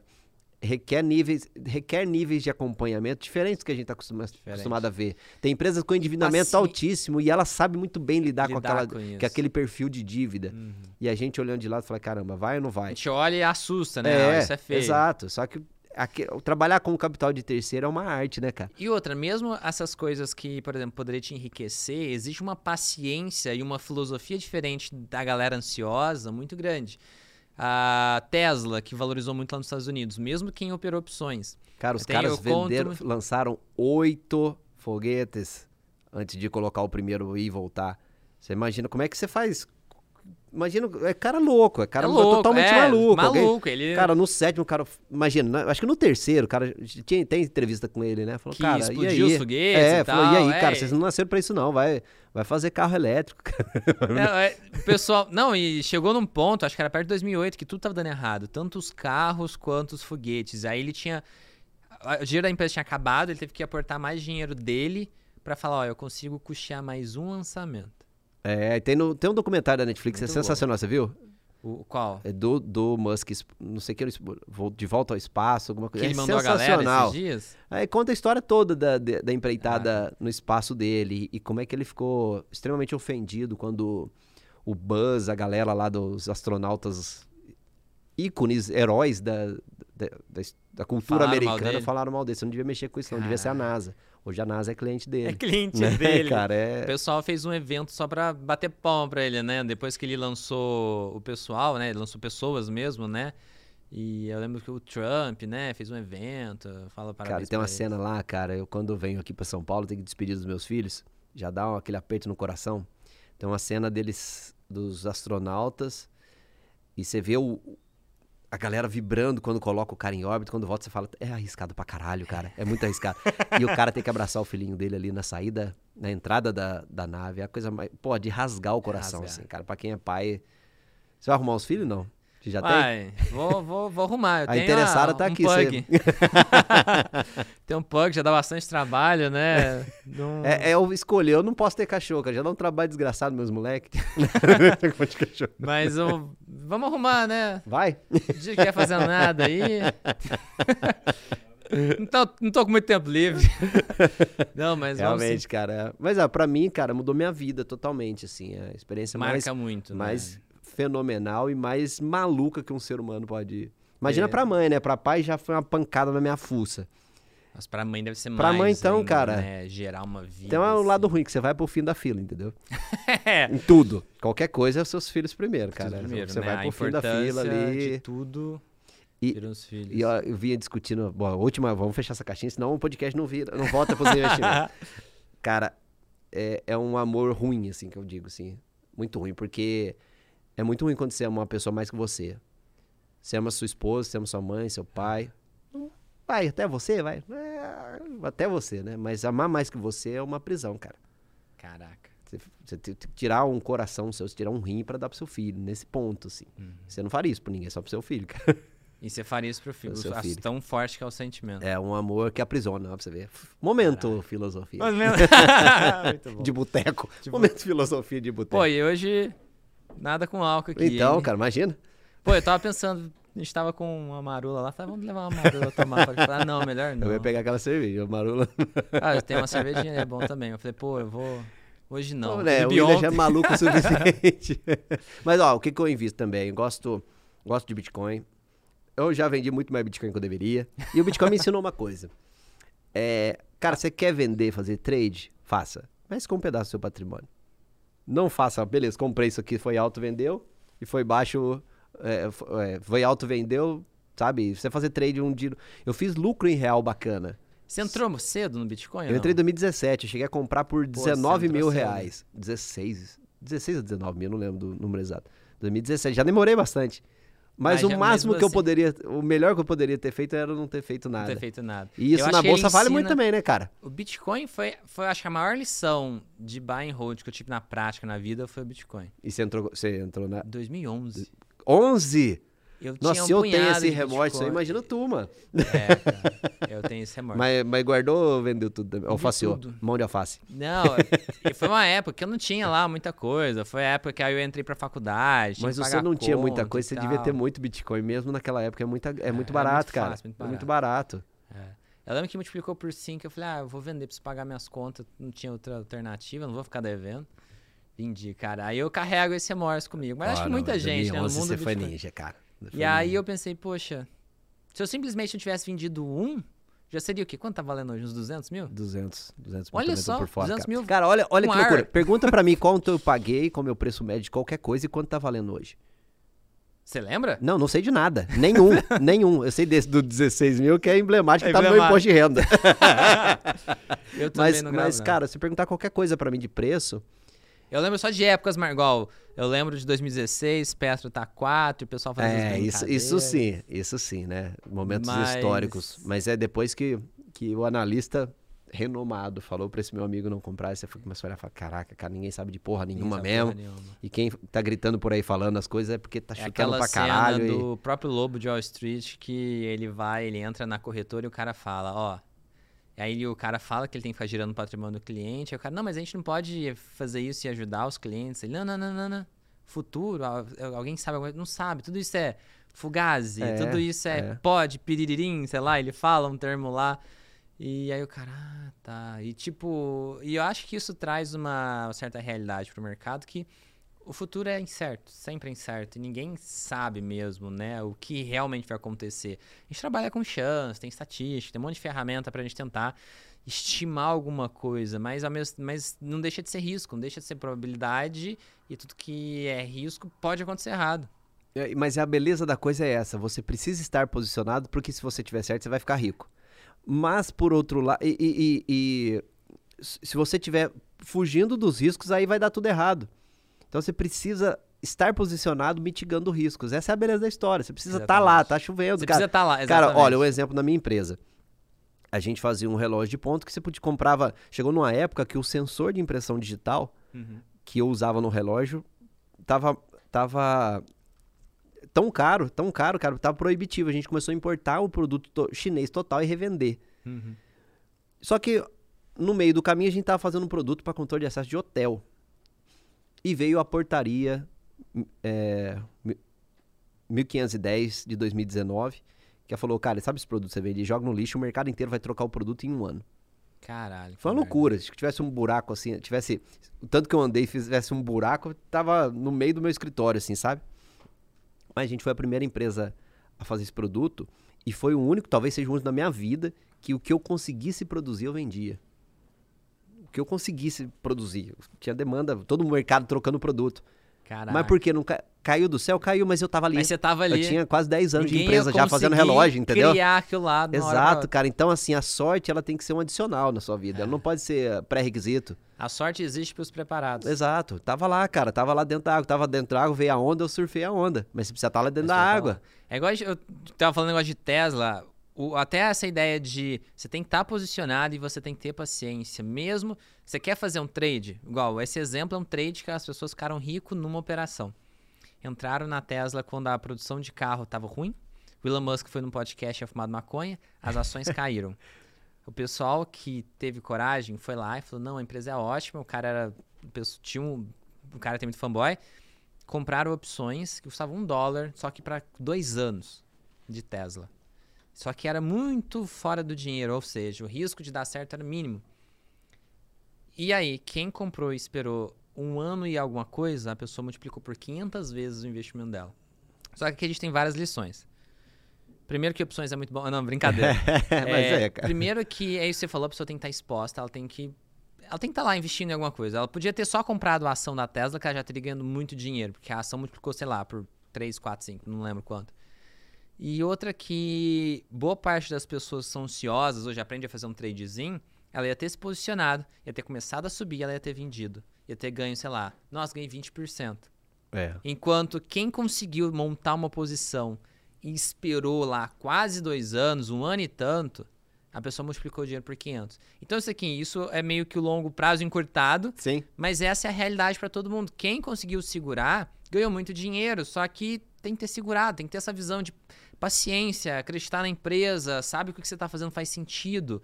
Né? É uma, é uma coisa meio que parceria. Você tá, pô, eu brinco investir é um ato de fé. Porque você tem que acreditar que as coisas vão melhorar, né? E, e a maior parte das pessoas estão começando agora e tá indo para essa questão de trade, tá nessa fobia, nessa ansiedade, tá nessa coisa, pô, o preço, aí eu fiz um gráfico, aí não sei o quê, e assim, não que isso seja ruim, mas as pessoas que estão muito ansiosas, muito afobadas, que é a grande maioria, pelo que eu sinto, elas não vão ganhar dinheiro pelo simples fato delas uh, estarem ansiosas e afobadas e não terem essa visão de longo prazo. Perfeito. Tem mais uma lição.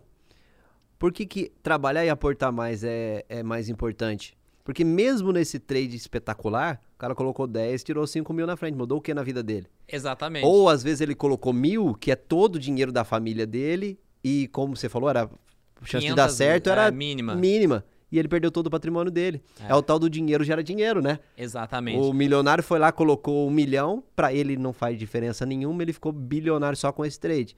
Mas, mas ele teve a, a Ele mitificou, ele resolveu, mitigou o risco, é, não colocando muito dinheiro nessa operação arriscada. Só que a galera faz o contrário. Pega Exatamente. a operação mais arriscada possível e coloca mais e dinheiro possível. a gente tá falando de uma operação que deu certo. Muitas outras todos os Exato. dias dão errado. O que, que você diz da estratégia do pozinho aí, falando em Malu... Eu acho que não, assim... não maluquice, né? Em improbabilidades. Então, eu acho que é uma estratégia complicada da de quem está começando a fazer. Eu não faço. Eu, tanto que um dos maiores vídeos meus é, é um vídeo do pozinho, mas no final eu falo, pessoal, eu não faço. Eu posso comprar uma opção baratinha quando eu acho. Nessa eu brinco de, de, de mãe de Ná e eu acho que vai acontecer alguma coisa. Porque fazer o tempo todo tem dois pontos. O primeiro deles é que a maioria das pessoas vão perder dinheiro até o dia que elas, desistem, que elas vão desistir. Elas Fato. não vão ficar. Vamos Fato. supor que em dois anos dê certo e ela recupere tudo. Beleza. Só que a maioria das pessoas não vão, não vão ficar dois anos gastando dinheiro. Ó, oh, vou colocar 100, 200, 300, 500 reais todos os meses e ver isso perder. A, a dor, a perda causa dor. É. Então a Muito pessoa... mais forte do que os ganhos, inclusive. Muito mais né? forte. Então, sei lá, vai ser horrível a experiência da pessoa. Então eu não acho que ela deve começar por esse caminho. Se a pessoa fez um estudo estatístico, viu que dá certo, e ela tá avançada, já faz um monte de coisa, ela tem um monte de outros dinheiro, e ela quer colocar uma parte pequena para testar essa tese dela, fica à vontade. Mas para quem tá começando, vai ser uma coisa muito ingrata. Essa é a minha sensação. Tem um fundo do roxo dos pozinhos, não tem? Tem, chama Polyface. E tá, tá rodando bem? Será? Tá performando bem? Se bem que esses tempos agora não tá servindo de benchmark, é, não, ele né? Ele falou que tá criando esses um sistema automatizado. Esses tempos estão meio tá malucos, tá né? Pra quem investe em bolsa, né, cara? A gente já passou tudo em. Se pegar cinco anos aí, a gente já passou de tudo, né? Nossa, foi. Eu acho que eu brinco que quem passou por esse período já vai ter um certificado. Ah, sem dúvida. Que pro cara. resto dos próximos 30 anos a pessoa vai se dar bem. Ó, já pegamos Selic em 2, já pegamos Selic da, da Dilma. Se bem que Dilma é mais Dilma é mais pra mais trás. pra trás, mas tava o quê? Tava mais de 15? Se ele tava, né? Acho tava mais de 15, 15% né? É. Eu lembro que no banco os investimentos pagavam mais de 1% ao mês. Então. E banco não paga, paga um pouco menos que o normal. Você ia falar não paga nada. e... Mas é isso, assim, não, não, não, é uma estratégia e tal. O, assim, a gente tem alguns estudos na Bolsa Americana que fazer seguro de carteira, essas proteções, a 5% fora do dinheiro todos os meses vai fazer que no longo prazo você tenha um retorno menor do que fazer nada. Menor? Menor. Então, assim, então é uma estratégia perigosa. Você ah, tem... fora do dinheiro, você não tá fazendo dividendo sintético. É, não, você sim, tá... sim. E Compra... tem algum... Não, é assim, é tipo... tem estudo, Seria o pozinho, disso? só que mais caro. Sim, mas tem estudo de... de... Dividendo sintético? É, Tem, na Bolsa Americana, nos últimos 30 anos, bateu o S&P. que legal, cara. Fazendo nada, assim, seguindo um critério frio. Legal. Tem lá, você joga. é, Existe, na verdade, existe um índice na Bolsa de Opções Chicago que é. que são, várias, são vários índices, cada um replica uma estratégia feita mensalmente. Uma delas é fazer seguro de carteira 5% fora do dinheiro. O que é seguro de carteira?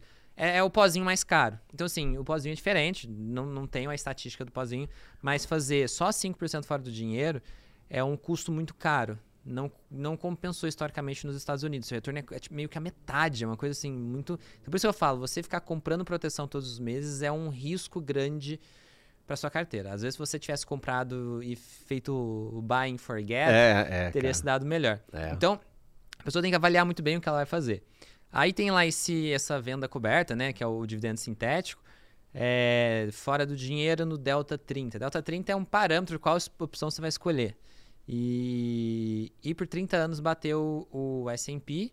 Foram duas estratégias que bateram. Foi, foi essa e a venda de put, que seria o contrário, né? Você não tem ação, você tem a- a- a- o dinheiro, aí você deixa o dinheiro numa renda fixa. E ela deu um retorno muito bom também. Aí todos os meses ele faz isso. Vende essa put, dinheiro tá na renda fixa. Se vai para exercício, vai. Eu acho que aí depois ele liquida. E aí tem épocas que vai melhor, tem épocas que vai pior. No, no longo prazo deu um resultado legal. E aí a questão que eu tento trazer pro pessoal é falar, ó, vocês não precisam fazer isso em qualquer época. Você tá vendo que o mercado tá... tá na... Aí eu tento trazer um pouco essa ideia de ciclos. Então, potencial grande de subir, não vamos fazer um, um- um dividendo sintético, porque se o mercado subir acima do normal, você vai ficar sendo exercido e seu retorno vai ser abaixo do, do que seria no, no mercado, né? E aí você pode fazer mais auto-estratégia, né? De, Tem de- que fazer um vídeo disso lá pro Dinheiro com você, cara, contigo. Porque eu falei pra você, a gente tava falando aqui, já tentamos mais de uma vez, você fala no final, fala, "É, não dá, né? Não vai. Não vai porque. é, Que, Que não que eu- é. Que é simples, mas não é simplório, né, cara? É, tem é a curva na de hora aprendizado. que você começa a falar de beleza de meio, como que você aperta os botões? Aí na hora que você vai falar dos botões, aí vai um monte de terminologia e número e letra, porque é, É, os cara, códigos, aí é. assusta. Mas você explicar de modo geral que como funciona, a pessoa entende. Por exemplo, o mercado de opções é o mercado de você A analogia com seguros é muito boa, né? Exatamente. É. um lugar onde você compra proteção, você anula o risco da operação e você pode vender proteção também. Né? Fala, ó, você tá com medo aí da alta ou da queda do mercado? Eu te dou proteção lá pro mês que vem, para daqui seis meses, sei lá, você determina um prazo e para isso você me paga. Então você tem ação, você tá com medo dela cair, me paga que eu te, te vendo aí essa proteção. Eu garanto para você que você não vai ah, você não vai vender sua ação por tá 30, você não vai vender por menos de 28. E para isso você me paga. E aí isso você já explicou uma operação, que é a venda de put. Sim. A, o- a dureza é quando a gente tentava traduzir put e call é, pra de- compra. Aí ficava assim no final. Compra de direito de venda, venda de direito É. de compra. No final, cara, foi caceta, não dá pra entender nada. Aí o público não vai entender. Aí ficava Eu assim. postei isso no Twitter hoje. Falei, ah, vou Não dá. começar a usar o Twitter. Aí eu escrevi lá: o maior desafio de quem tá começando é entender vender direito de compra. O que, que Exato, significa isso? Não exato, nada, cara. A exato. pessoa não vem nada na cabeça dela. Exato. Ela tem que ir imaginando a coisa. É, eu acho, que eu acho que tem que ser na linha do seguro aí, que acho que aí É, ser- eu brinquei o seguinte, que o cara, o cara que vende opção, ele é o segurança. Ele é o segurança que ganha um salário todos os meses pro dia que dá merda ele levar o tiro pro, pro Porra, empregado. Você foi ninja demais na analogia. Caraca, essa não tinha pensado, cara. Então ele fica ganhando a grana e o dia que for dar uma merda, ele tá garantindo lá pro patrão dele que ele vai entrar na frente e vai tomar o tiro. Legal, é meio cara. que isso a Legal, venda da cara. opção. E o cara que tá pagando é isso. E tem que ser nessa linha, né? Tem que ser Tem, nessa o linha. cara né? tem que visualizar, ele tem que conseguir formar uma imagem na cabeça dele. E aí eu tenho um processo, eu tava até o que eu postei no Twitter é, é um pouco explicando isso. Qual é o processo que eu tenho que seguir pro cara chegar e desenhar na cabeça dele o que, que são opções? E existe um melhor caminho e o pior. O pior é o padrão. Então, vou, vou ensinar agora uma parte dos derivativos, que são as opções, que Não, não você vai dá. aprender o direito de comprar Não, não, uma em ação. cinco minutos o cara fechou seu vídeo. E Não, se chegou cara, a tanto. Ele, ele, ele sofreu. É, Foi um então. sofrimento a vias. Isso, isso eu tenho desde o começo do canal. Eu falei, cara, eu tenho pra mim filosofia, né? E eu, eu recorro ao meu primário. Eu achava que eu odiava história, cara. Eu falei, isso matéria é uma bosta, né? É, aí você vai ver uns documentários no History, no, no discurso, fala, cara, é genial, é sensacional. Sensacional. Aí você fala, não, não era eu que não gostava de história, não gostava do jeito que me ensinava. O que que aconteceu em 1808? Foda-se. Eu tenho que saber isso. E eu decorava, passava na prova, uma semana depois eu não Não sabia. mais nada. Então, eu, eu nunca quis, e eu brinco muito com o pessoal lá, né? Falar, olha, cara, não pode ser uma sala de aula que ninguém aguenta a sala de aula. Tem até um ditado que diz que se, se um, um habitante, ou se um ser, um viajante é, pelo tempo voltasse do século XVIII, voltasse agora, a única coisa que estaria igual é sala de aula, né? É verdade, é era verdade. sala de aula, É uma- porque, é né? a mesma coisa. Mesma coisa. E ninguém É aguenta. bizarro, Cara, só ninguém que agora tem um vídeo no canal também falando disso. Como que os nossos cérebros. E a gente vai pagar muita conta disso. é, eu digo, inclusive, para os meus filhos que são piores do que eu, né? Que vieram. digi- Digitalização para eles é, é mato, né? Já é veio assim, normal, né? É, uma, né? é, É o é padrão. igual a gente que conectava a internet com 28 Barulhinho kbps é. com modem. Cara, o seu cérebro é outro. Hoje a gente fala no começo você vai fazer TikTok ou um YouTube, você tem 10 segundos pra chamar a atenção do cara, setando no TikTok menos, 2, 3 segundos. Exatamente. Porque, cara, primeiro, quase- competição por, por atenção. E segundo, essa coisa que é o dilema das redes da Netflix fala muito disso, né?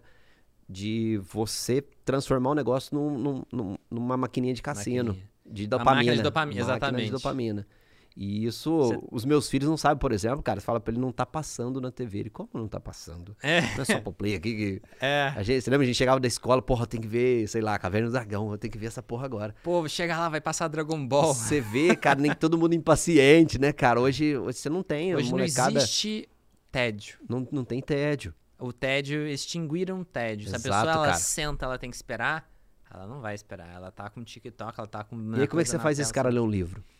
Cara, é foda. Como é que você vai falar, cara, você vai parar essa, essa maquininha aí que tá te dando prazer de ver dancinhas no TikTok? É.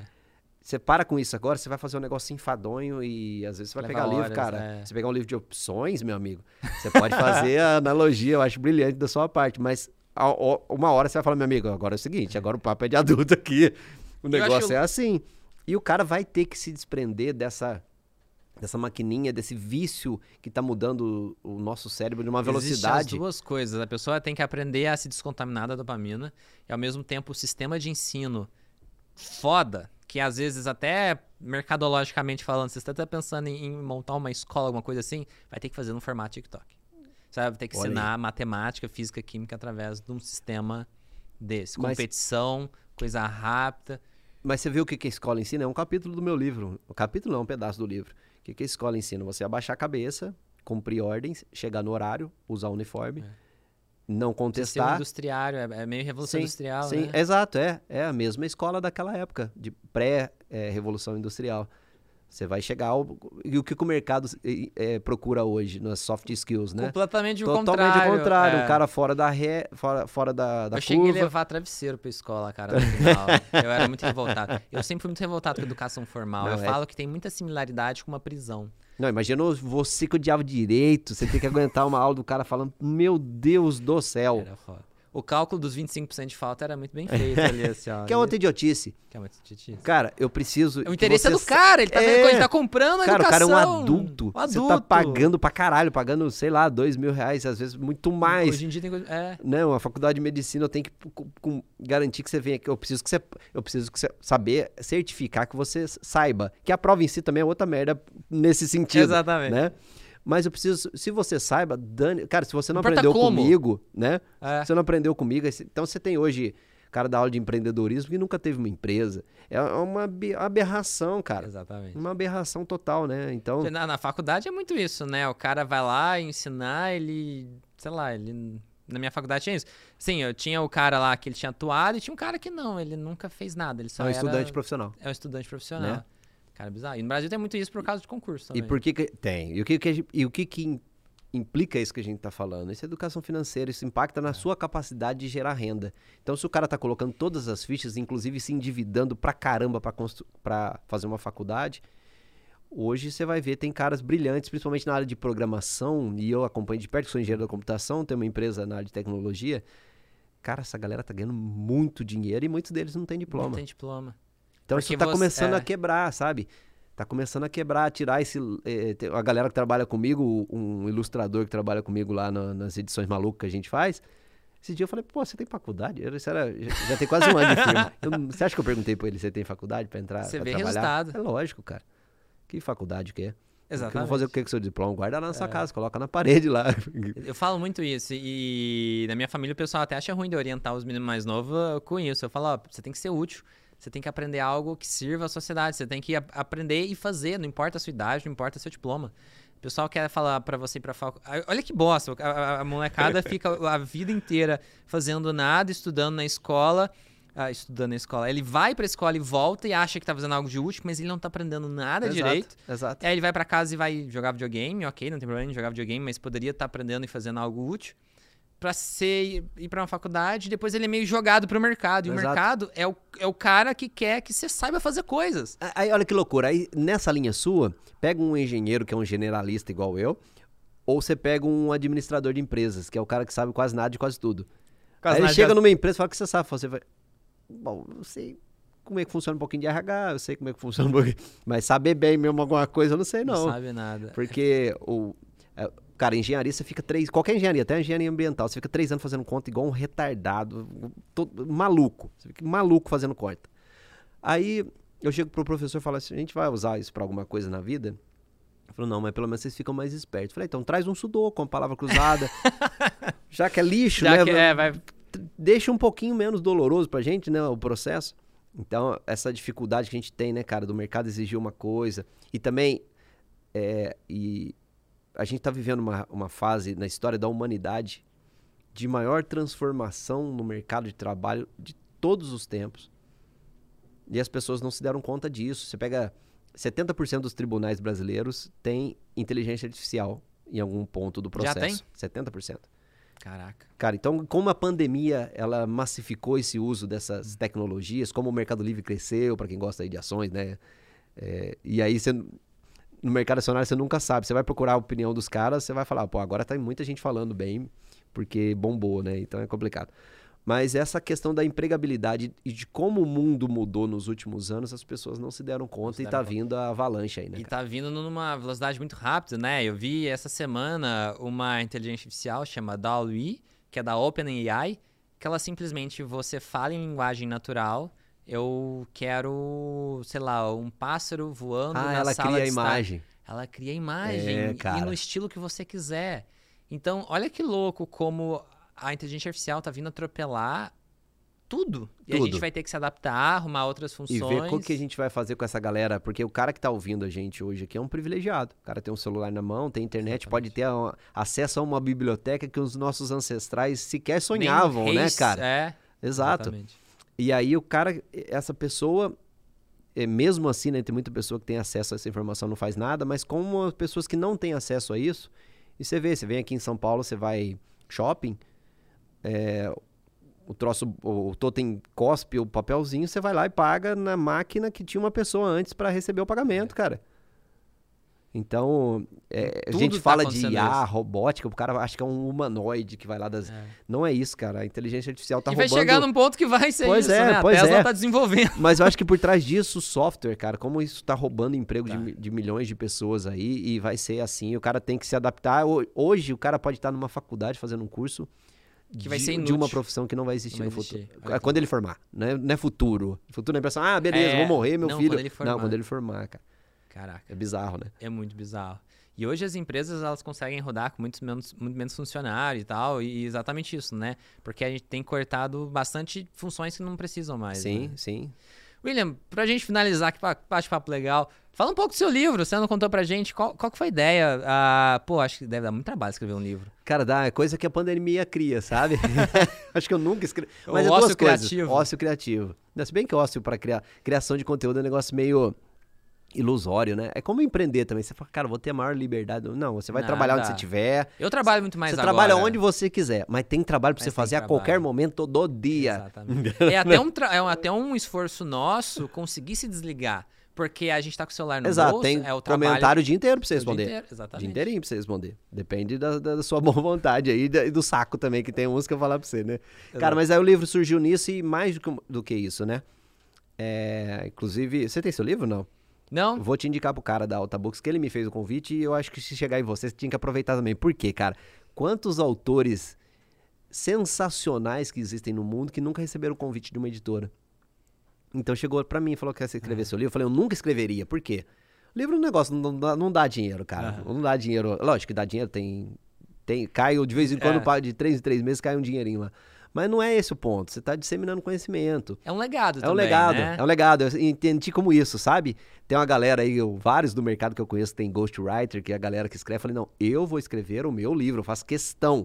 No futuro eu não sei, mas esse eu o faço meu questão também de não tem escrever. jeito de um Ghostwriter escrever. Não, seu- seu sobre- não dá, É, né? não dá. o meu daria. É, cara, aí eu falei, cara, eu não posso perder essa chance, porque quantas pessoas queriam estar no meu lugar nesse momento de, de ser publicado por uma editora, que é a Alta Books, né, no caso. Que legal. Então, cara, eu tive, me coloquei esse objetivo, sabe? Mas é um livro tão pretencioso quanto o canal, porque pega o cara que tá devendo e a gente leva lá até investimento anjo, que é outra coisa que eu faço, não falei, né? De investimento anjo, que é. Você atua? Eu atuo, cara. Eu Que tô, legal. tô. Digamos assim, eu tenho me encantado com outras coisas, assim, do mercado financeiro e até tenho me dedicado mesmo. Eu sou sócio da Camila Farani em um dos pools dela, sabe? Caraca, que legal. Que é o G2 Capital. Eu não entendo nada sobre investimento anjo. Eu tenho que aprender contigo. Porra, legal. Você me eu- ensina umas opções aí, eu vou. Combinado. Vamos, tomar eu um café, acho um que ensina o eu- outro. mesmo a opção mais maluca de opções. Porque você abrir o seu negócio já é difícil. Você apostar no negócio dos outros, você imagina como Caraca. é complexo. Eu- não, imagina. Eu... Mas tem jeito de mitigar também. Por exemplo, eu tô no fundo com ela, Uhum. Que aí já é empresas mais consolidadas um pouco, e, e lá na minha cidade a gente tem um grupo de anjos também, então a gente vira e mexe, perde um dinheiro lá por lá também, entendeu?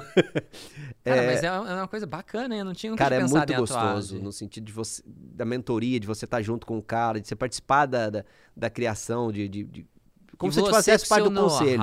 você tem, consegue ajudar muito a pessoa que tá começando. Exato, né? e, com, e por isso que se chama Smart Money, né? Aham. A gente coloca a grana e, E ajuda. E ajuda também. Fala, tá precisando de um cara disso, eu te coloco um cara de contabilidade, um cara cliente, eu falo com esse cara, eu marco uma reunião pro cara. Isso é muito legal, sabe? Aham.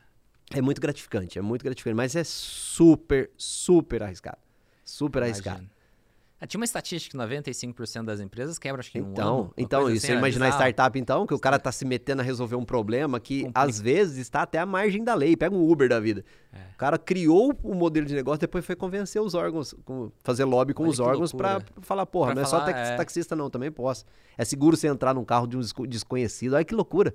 Você falar isso pro seu pai, na, na sua mãe na época, falar, eu vou Não, entrar é num carro do bizarro. desconhecido e vai ser seguro. É Loucura, né? completamente antinatural. Pois é, aí a gente, no livro a gente pega isso, falando desde endividamento, a, a parte. Cara, educação financeira é no 80%, 90% mudança de hábito, Muito. sabe? Muito mentalidade, Muito né? mentalidade. O Crença. jeito que você. Crenças erradas, inclusive, que você tinha com dinheiro, que, que é pecado, que é sujo. Um dos primeiros livros que eu li lá, eu devia ter, sei lá, 16 anos, 17 anos, não sei. Foi o Mente Milionária. E aí, esses tempos atrás, eu fui. E pra mim, sei lá, pra mim é- me chamou muita atenção, abriu muito minha cabeça. E é o Segredos da Mente Milionária. Ele basicamente é meio coach, Ele é meio coach, é. meio PNL. é, ele é mesmo. E aí, mas beleza, né? Aí, aí esses dias eu falei, caraca, o que, que, que fala nesse livro mesmo? Eu abri, ele tem, tipo, lá 10 regras, 12 regras, não sei quantas. Eu basicamente concordo e vivo todas elas. Olha que eu legal. estou de acordo com todas as crenças. Hoje, a todas as crenças que estão lá são minhas crenças. Eu falei, caralho, então o livro deu certo. Muito legal. Então o livro funcionou. Muito eu fiquei, legal. Eu fiquei impressionado, cara. Sensacional. Sensacional. E a ideia é essa, levar, pegar na mão é, é- é- eu digo que é pretencioso porque o, que serve pra todo mundo não serve pra ninguém. Eu tenho essa tese, né? Aham. Mas em do outro lado, ele, ele tem o potencial de ser útil pra todo mundo, porque alguma parte você vai precisar melhorar. Eu não tô economizando direito, eu não sei ganhar dinheiro do jeito, como funciona o dinheiro a ponto de inteligência financeira, né, cara? Aham. inteligência financeira. Você tem o, o cara que é formado, que é pós-graduado e tá não conseguiu se empregar, tá no Uber hoje, não tem desmérito nenhum, mas ele tá ganhando menos do que ele deveria. Aham. Mas você tem cara simplório na minha cidade interior, então é sensacional observar isso. O cara simplório pra caramba e o cara é mestre de ganhar dinheiro, sabe? Então, essa parte de inteligência financeira e a parte tem um, uma ordem cronológica, né? Ganhar dinheiro primeiro, depois economizar e depois investir.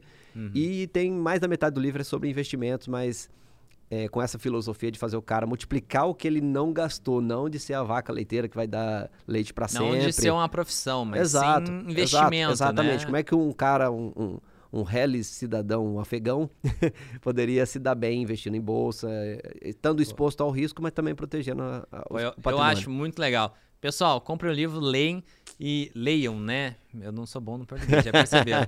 Porque, igual eu falo, esses livros que, que dão esse norte pra gente, no meu caso, me ajudou muito porque acho que me guiou os próximos anos que eu tracei a partir do que eu aprendi do Pai Rico, Pai Pobre também, que exato, eu li lá no começo. Exato. Então leiam o que, que isso é da Alta ser... Books, só pra você ver minha honra. Ah, é. Eu vou trazer o seu Alta Books também. Pô, vamos lá, vamos pra lá, vamos escrever o livro. Então, assim, realmente faz diferença a gente ler e internalizar o que a gente aprende guia a gente pro que a gente vai fazer, daí muda as crenças, acho foda. Acho Exato, legal. e que tudo começa daí, né, cara? Eu acho que assim, pro cara chegar lá pra no caminho das opções, beleza, eu acho que ele tem que ter uma maturidade financeira. Maturidade financeira, o cara tem que chegar ali. Tudo que ele aprender antes vai ajudar demais no caminho dele. Com certeza. Eu acho que é tudo processo, né, cara? É tudo um processo. E tá no, no livro também, né? Educação financeira não existem atalhos, cara. Não tem atalho. Não tem. Você precisa exatamente. passar por todo, todo o processo. Se você for pegar um caso de sucesso, vai ser exceção, e como diz Baster, exceção é o exemplo do burro, né? É, é exceção é o exemplo do burro. Essa frase é muito boa. E e, e, tudo que deu certo, deu certo diferente, assim, né? Não tem como você pegar a exceção e achar que você vai ser igual. A gente não faria o sucesso que a gente teve na vida Faz... hoje fazendo é. a mesma coisa que teve para trás, porque o mundo é outro. Exatamente.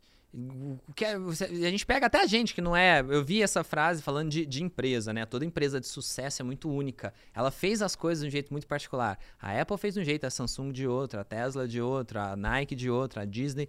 E até pra gente, eu vejo que no, no caminho de, de, de, de, educação financeira, a gente é muito particular. Não, não, assim que você toma eu, por exemplo, não me acho grande, mas eu, eu mas assim, nichado gente... que você faz é enorme, cara, é enorme que o engajamento que você tem. Mas assim, a gente, o que eu faço é muito particular meu, ninguém faz igual eu faço. Exato, e exato. o que você faz, ninguém faz igual você. Então as pessoas não podem usar muita exceção, elas têm que pensar o que que eu sei, o que que eu tenho de bom, como que eu posso fazer isso diferente, melhor, né? Tem ela, ela tem que ela não pode se pegar nas exceções em, em vários aspectos, né? Aprende o a cara fala pra você, o fácil é, se é vender vai... curso, o fácil é, é ir pro YouTube. Fala, vem, pode então, vem, vir, faz cara, tá faço. quentinho aqui. Exatamente. Vem, pula que tá quentinho. vem pra Aprende ver. o que eu sei e vai tentar é, fazer cara, igual. É, é, que a gente passou, né? Mas é tudo timing também, como é. você falou. Não vai ter mais nenhum primo rico, nenhuma Natália Arcuri. Já, exatamente. Não vai ter mais. O YouTube não é isso, você não precisa a se inscrever mais. Escrita, você não precisa se inscrever mais. Você assiste é. um vídeo, ele recomenda o Jimmy, o Jimmy pra você no outro dia. É. Se ele pesquisa opções, ele vai me achar. Então, não tem como olha que legal. Olha que louco. Não tem como a pessoa pesquisar algum termo relacionado a opções no YouTube e não me encontrar. Sensacional, cara. Que legal. Da mesma forma que você pesquisar finanças, você vai achar o primo rico. Tanto vai. que você pesquisar opções, vai ter lá o, o a, a, ordem muda, mas a maior parte do tempo foi Primo Rico em primeiro e eu em segundo. Opções. Que legal. Em opções, o Primo Rico tá Isso lá você também. Você só entende um milhão de vezes mais que ele só. eu fiz um react Mas é, cada um é bom dele. numa coisa, né, cara? Não, é. Cada um é bom numa é um, coisa, é um, né? É um monstro. Não tem jeito, não ele tem é jeito. Cada um é bom é. numa coisa. E muita gente perde dinheiro na bolsa por isso. O é. cara é um dentista bem sucedido, um médico, ele fala, cara, isso aqui eu sei fazer. É. Sabe porra nenhuma. Exatamente. Sabe nada, é um viés é de confirmação, viés né? Viés de confirmação. Você fez, você foi bem sucedido numa coisa, ponto. Na outra você vai começar do zero, cara. Na Exatamente. outra é outra ou especialidade. E é o problema é que ele vem, ele traz o ego junto, né? Exato. Ele ficou grandão numa é, coisa. É um excesso de confiança, né? Porque confiança. você já foi bom em uma coisa, por que você não vai saber, saber a outra mais, né? É, exatamente. Cada um na sua. Pô, William, uh, fala pra gente, a gente tá no final, que já faz duas horas que a gente tá conversando, eu acho. Pô, e pô, se papo, deixar, a gente vai até meia-noite. Muito feliz, porque, pô, não passou, foi duas horas já? Acho que foi, Caraca. Cara. Muito bom. Ó, o pessoal, o pessoal, Ó, o pessoal, pessoal do podcast já tá falando assim, é. Bora, bora, bora. É, eu preciso ir embora. Brincadeira, mas uh, pro sorteio a gente faz uma hashtag, uh, posta lá no Instagram com a nossa foto e o pessoal tem que comentar lá a hashtag. Uh, qual hashtag que o pessoal vai ter que falar? Você escolhe, pode ser qualquer coisa. Eu escolho. Jabá, põe, põe, cara, eu não, o pessoal me chama disso, eu nunca me chamei disso, mas acabou pegando. Põe hashtag dinheirudo. dinheirudo. Dinheirudo. Pessoal, hashtag dinheirudo na foto que tá lá no Instagram, já deve estar tá postado lá. Uh, daqui a pouco eu saio daqui. Uh, na verdade, hoje é igual aqui. A gente tem uma confusão de passado, presente. Eu nunca sei quando as coisas estão acontecendo. Mas um pouquinho depois, se você está me vendo aqui, eu vou entrar ao vivo e fazer o sorteio para vocês lá no Instagram. Ah, se você não segue o William, segue ele lá. Ah, qual que é o seu É Instagram? tudo dinheiro com você. Tudo, Tudo- arroba dinheiro com você. Dinheiro com você, segue o William. Me segue se não estiver me seguindo. Pô, você vai participar do meu sorteio, não tá me seguindo, cara, que mancada. É a galera que tá vindo lá do canal. É, o pessoal que tá vindo É. do, do canal, me segue lá também e escreve lá, hashtag dinheirudo, pra você participar do sorteio que eu vou fazer daqui a pouco. Os E- dois livros. Vou te deixar Os dois, perdão, os, dois, livros, é verdade. Boa, E o boa. livro do William também, pessoal. Então, pô, hoje o sorteio vai estar bom, hein?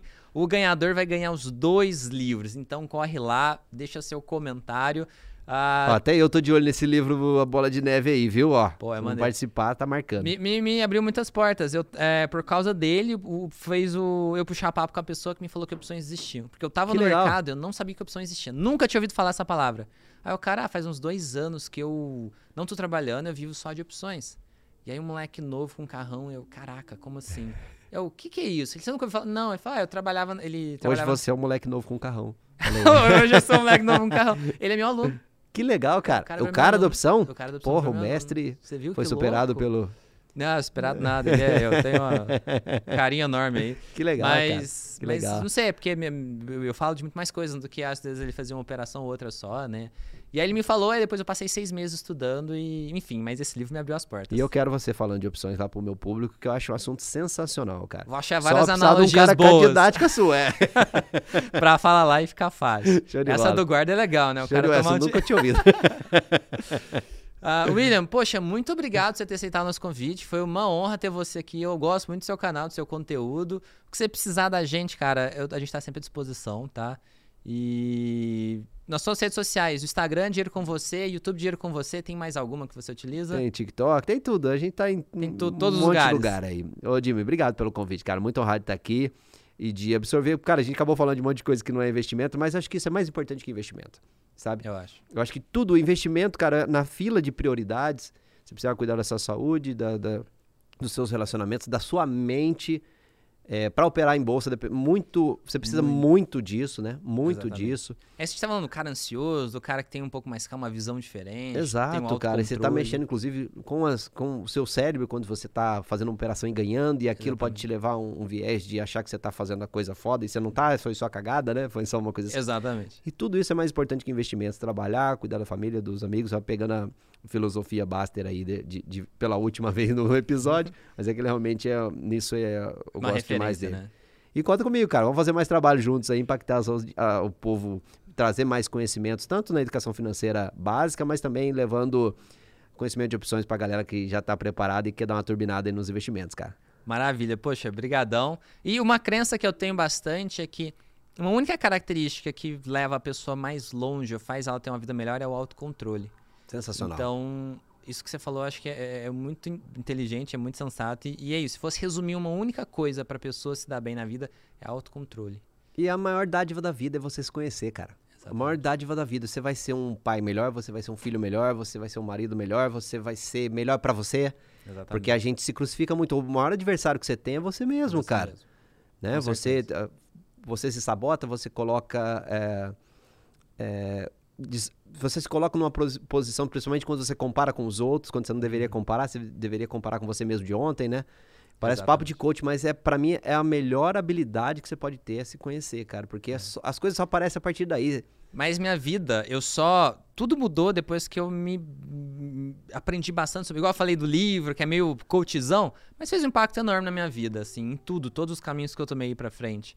Então, é, é isso que você falou. É mais importante você melhorar como pessoa em vários aspectos, se conhecer, aprender, do que você só saber investimento e isso não vai resolver a sua vida, né? Você Exato. tem que mudar. Até porque você tá colocando dinheiro mais- como fim, dinheiro não pode ser seu fim, cara. Você vai ser um Exatamente. rico miserável, né? É. Ser um rico miserável. Quanta gente que tá presa, né, nessa bolha de dinheiro aí, você vê caso do Johnny Depp mesmo da vida, você E mesmo é- para conquistar o dinheiro, essa esse falta de autocontrole e autoconhecimento te boicota. Exato. E pra que. pra- Tá, às vezes você tá trabalhando, você tá investindo, fala, cara, meu sonho é ser rico. E aí? Cheguei a ser rico. E aí, cara? É. Sua seu propósito da vida era esse, Deus te deu e beleza. E aí? O que você faz da sua vida? Exatamente. Sabe? Aí você talvez vai ter muitas decepções, porque você não vai ter os amigos, os amigos que aparecem você não sabe se são reais, os amores Você não, você não sabe se são reais, né? Pra chegar lá. É. É, sua vida muda de patamar, você tem que mudar de. Sabe? É. Então, é, é, esse caminho ele tem que ser sustentável. E, e, e a graça da montanha é o caminho, né, cara? Agora foi coach pra caralho. Tem que ser, tem que ser cara. Se eu chegou lá em É. cima, e aí? Você tem que gostar, você tem que ser Vamos apaixonado descer. pelo processo. Exato, exa- apaixonado pelo processo. Isso é muito legal. William, brigadão. Jimmy, você é o perfeito, cara. muito Obrigado, bacana. cara. Eu que agradeço. Pessoal, obrigado por estar aqui com a gente até agora. Daqui a pouco eu vou entrar lá ao vivo. Ah, é isso. Tem alguma coisa pra falar? Não lembro. Se tem, vocês me lembram aí depois. Lembra, me manda aí no chat que aí eu faço depois em algum outro lugar que eu devia estar fazendo. Pessoal, obrigadão. Um abraço por estar com a gente aqui. Até o próximo vídeo. Valeu.